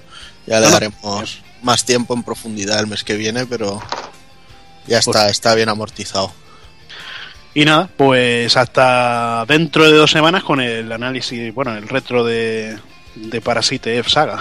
Ahí, ahí. A ver, qué, a ver qué tal, porque yo quiero firmar libros, tío, nadie me conocía, Claro. nadie me miraba a la cara, tío, no me pintáis, no me pintáis ahí en, en la, en la portada, luego la gente dice, joder, estáis todos, y coño, ¿y yo qué? No estoy, no estoy, nada, Claro, tío. Eres, eres un renegado, tío. nada, quita, quita, tío, no me conozca nadie, ya te va por culo. Te vas, a, te vas a poner una silla ahí en el Retrobarn este año y te vas a estar ahí esclavizado. Ahí firmando. No, tío, que ya voy con la muñeca jodida como para ir más. Eh. Pues nada, Hazard, hablamos en dos semanillas. Muy bien, venga, hasta luego. Pues venga, me despido también del señor Evil. Espera, espera, espera. A mí eso de la muñeca jodida me ha hecho pensar, ¿eh? Bueno, tú piensas lo que. No, tío, macho, tengo un trabajo que es mantenimiento de TPVs y pesan mucho. Ah, bueno, bueno. Pues nada, ahora sí, me despido señor Evil. Pues ha subido el nivel, ¿eh? Últimamente, ya has visto que, que estaban a tope, ¿eh? Sí, sí, a última hora se han despertado los cabrones estos. Bueno, yo después de, de haber dado la chapa con el Xenoblade, pues poco más tengo que decir. Que adiós y nos vemos en el próximo. Así, así me gusta. ¿eh? Así, así tiene que ser siempre. ¿eh? Adiós, venga, ya te por saco. Bueno, el, el mes que viene pues Street Fighter y, y también habrá cosas como Bravely Second que no hemos nombrado y Pero no alguna había más. dicho adiós ya. No, pero es el Evil. Es el Evil, ¿qué te piensas? es que, a ver, hay un nivel, coño. Que, que se muerda la lengua y muera. Em, Venga, nos vemos. A ver, ya, ya se enfada el chaval, tío. Pobrecito. Pobre- Pobrecico. Nada, hombre, Braille de Foul y qué más. Venga, Evil. No, Bravely Second hay también, está Electrian Odyssey 2, y es que hay muchos títulos, nos Sí. quieren arruinar y no tenemos horas para jugar, coño. Mucha mierda, hay que cerrar el año fiscal, hombre, que hay que hacer aquí sí, sanear las cuentas. Sí, ya te digo. Sanear las suyas y joder las nuestras, ahí está, eso seguro. Ahí, ahí. Pues nada, hablamos también en dos ¿Cómo? semanillas. Venga, Y venga, ya me queda despedirme del señor Doki. Uf, pues aquí estoy tomando nota de todas las cosas que tengo pendientes de jugar de este mes, del mes de diciembre. Es que Estás muy perdido, Doki. Muy perdido. Es que está con Xenoblade, sinceramente, todo el día. Y cuando te- eh, terminé con Xenoblade me puse con el Tilt Down y, y me, ha, me ha chupado la vida el Xenoblade. Y realmente he dejado un huevo de cosas atrás y me he quedado ahí rezagado, rezagado, rezagado. Lo más novedoso que voy a jugar al Project X Zone 2, que le tengo muchas ganas. Bueno, y a Street Fighter al día de la semana siguiente, claro. Ahí, ahí. Pues ya nos contarás qué tal el Project Cross Zone 2. Sí, sí, sí, en cuanto, en cuanto ya lo tenga ya... Será ese juego que tenga ahí en el trabajo en los huequillos libres para jugar un ratillo entre clase y clase para de- desahogarme un poquillo. Mm. Muy bien, pues nada, Doki. Hablamos, hablamos de en el Parasite, ¿no? Eh, intentaré hacer algo porque yo solo juego al de PSP, pero bueno. Bueno, si estás como yo, estaremos ahí de, de oyentes en primera fila. Pues nada, Doki, lo dicho, Claro. a descansar y a cuidarse. Un saludo. Pues nada, lo dicho, eh, poco más queda ya por, por deciros. eh, simplemente lo que comentaban, hemos comentado ya como seis veces en este ending, que de aquí dos semanillas volvemos con Parasite Eve, hablaremos de las tres entregas, hablaremos de muchas locuras que está preparando por ahí esta gente que están todos medio, medio zumbaos. Y volvemos, pues eso, en un mesecito, con todo, todas las novedades del mes de febrero, con el, con el análisis, supongo, no sé si caerá Street Fighter, nos esperaremos un poquito, pero veremos, veremos que se cuece por ahí. Así que poco más, como siempre os digo, eh, señoras, señores, niños y niñas, ser buenos, portaros bien, y un saludo a todos.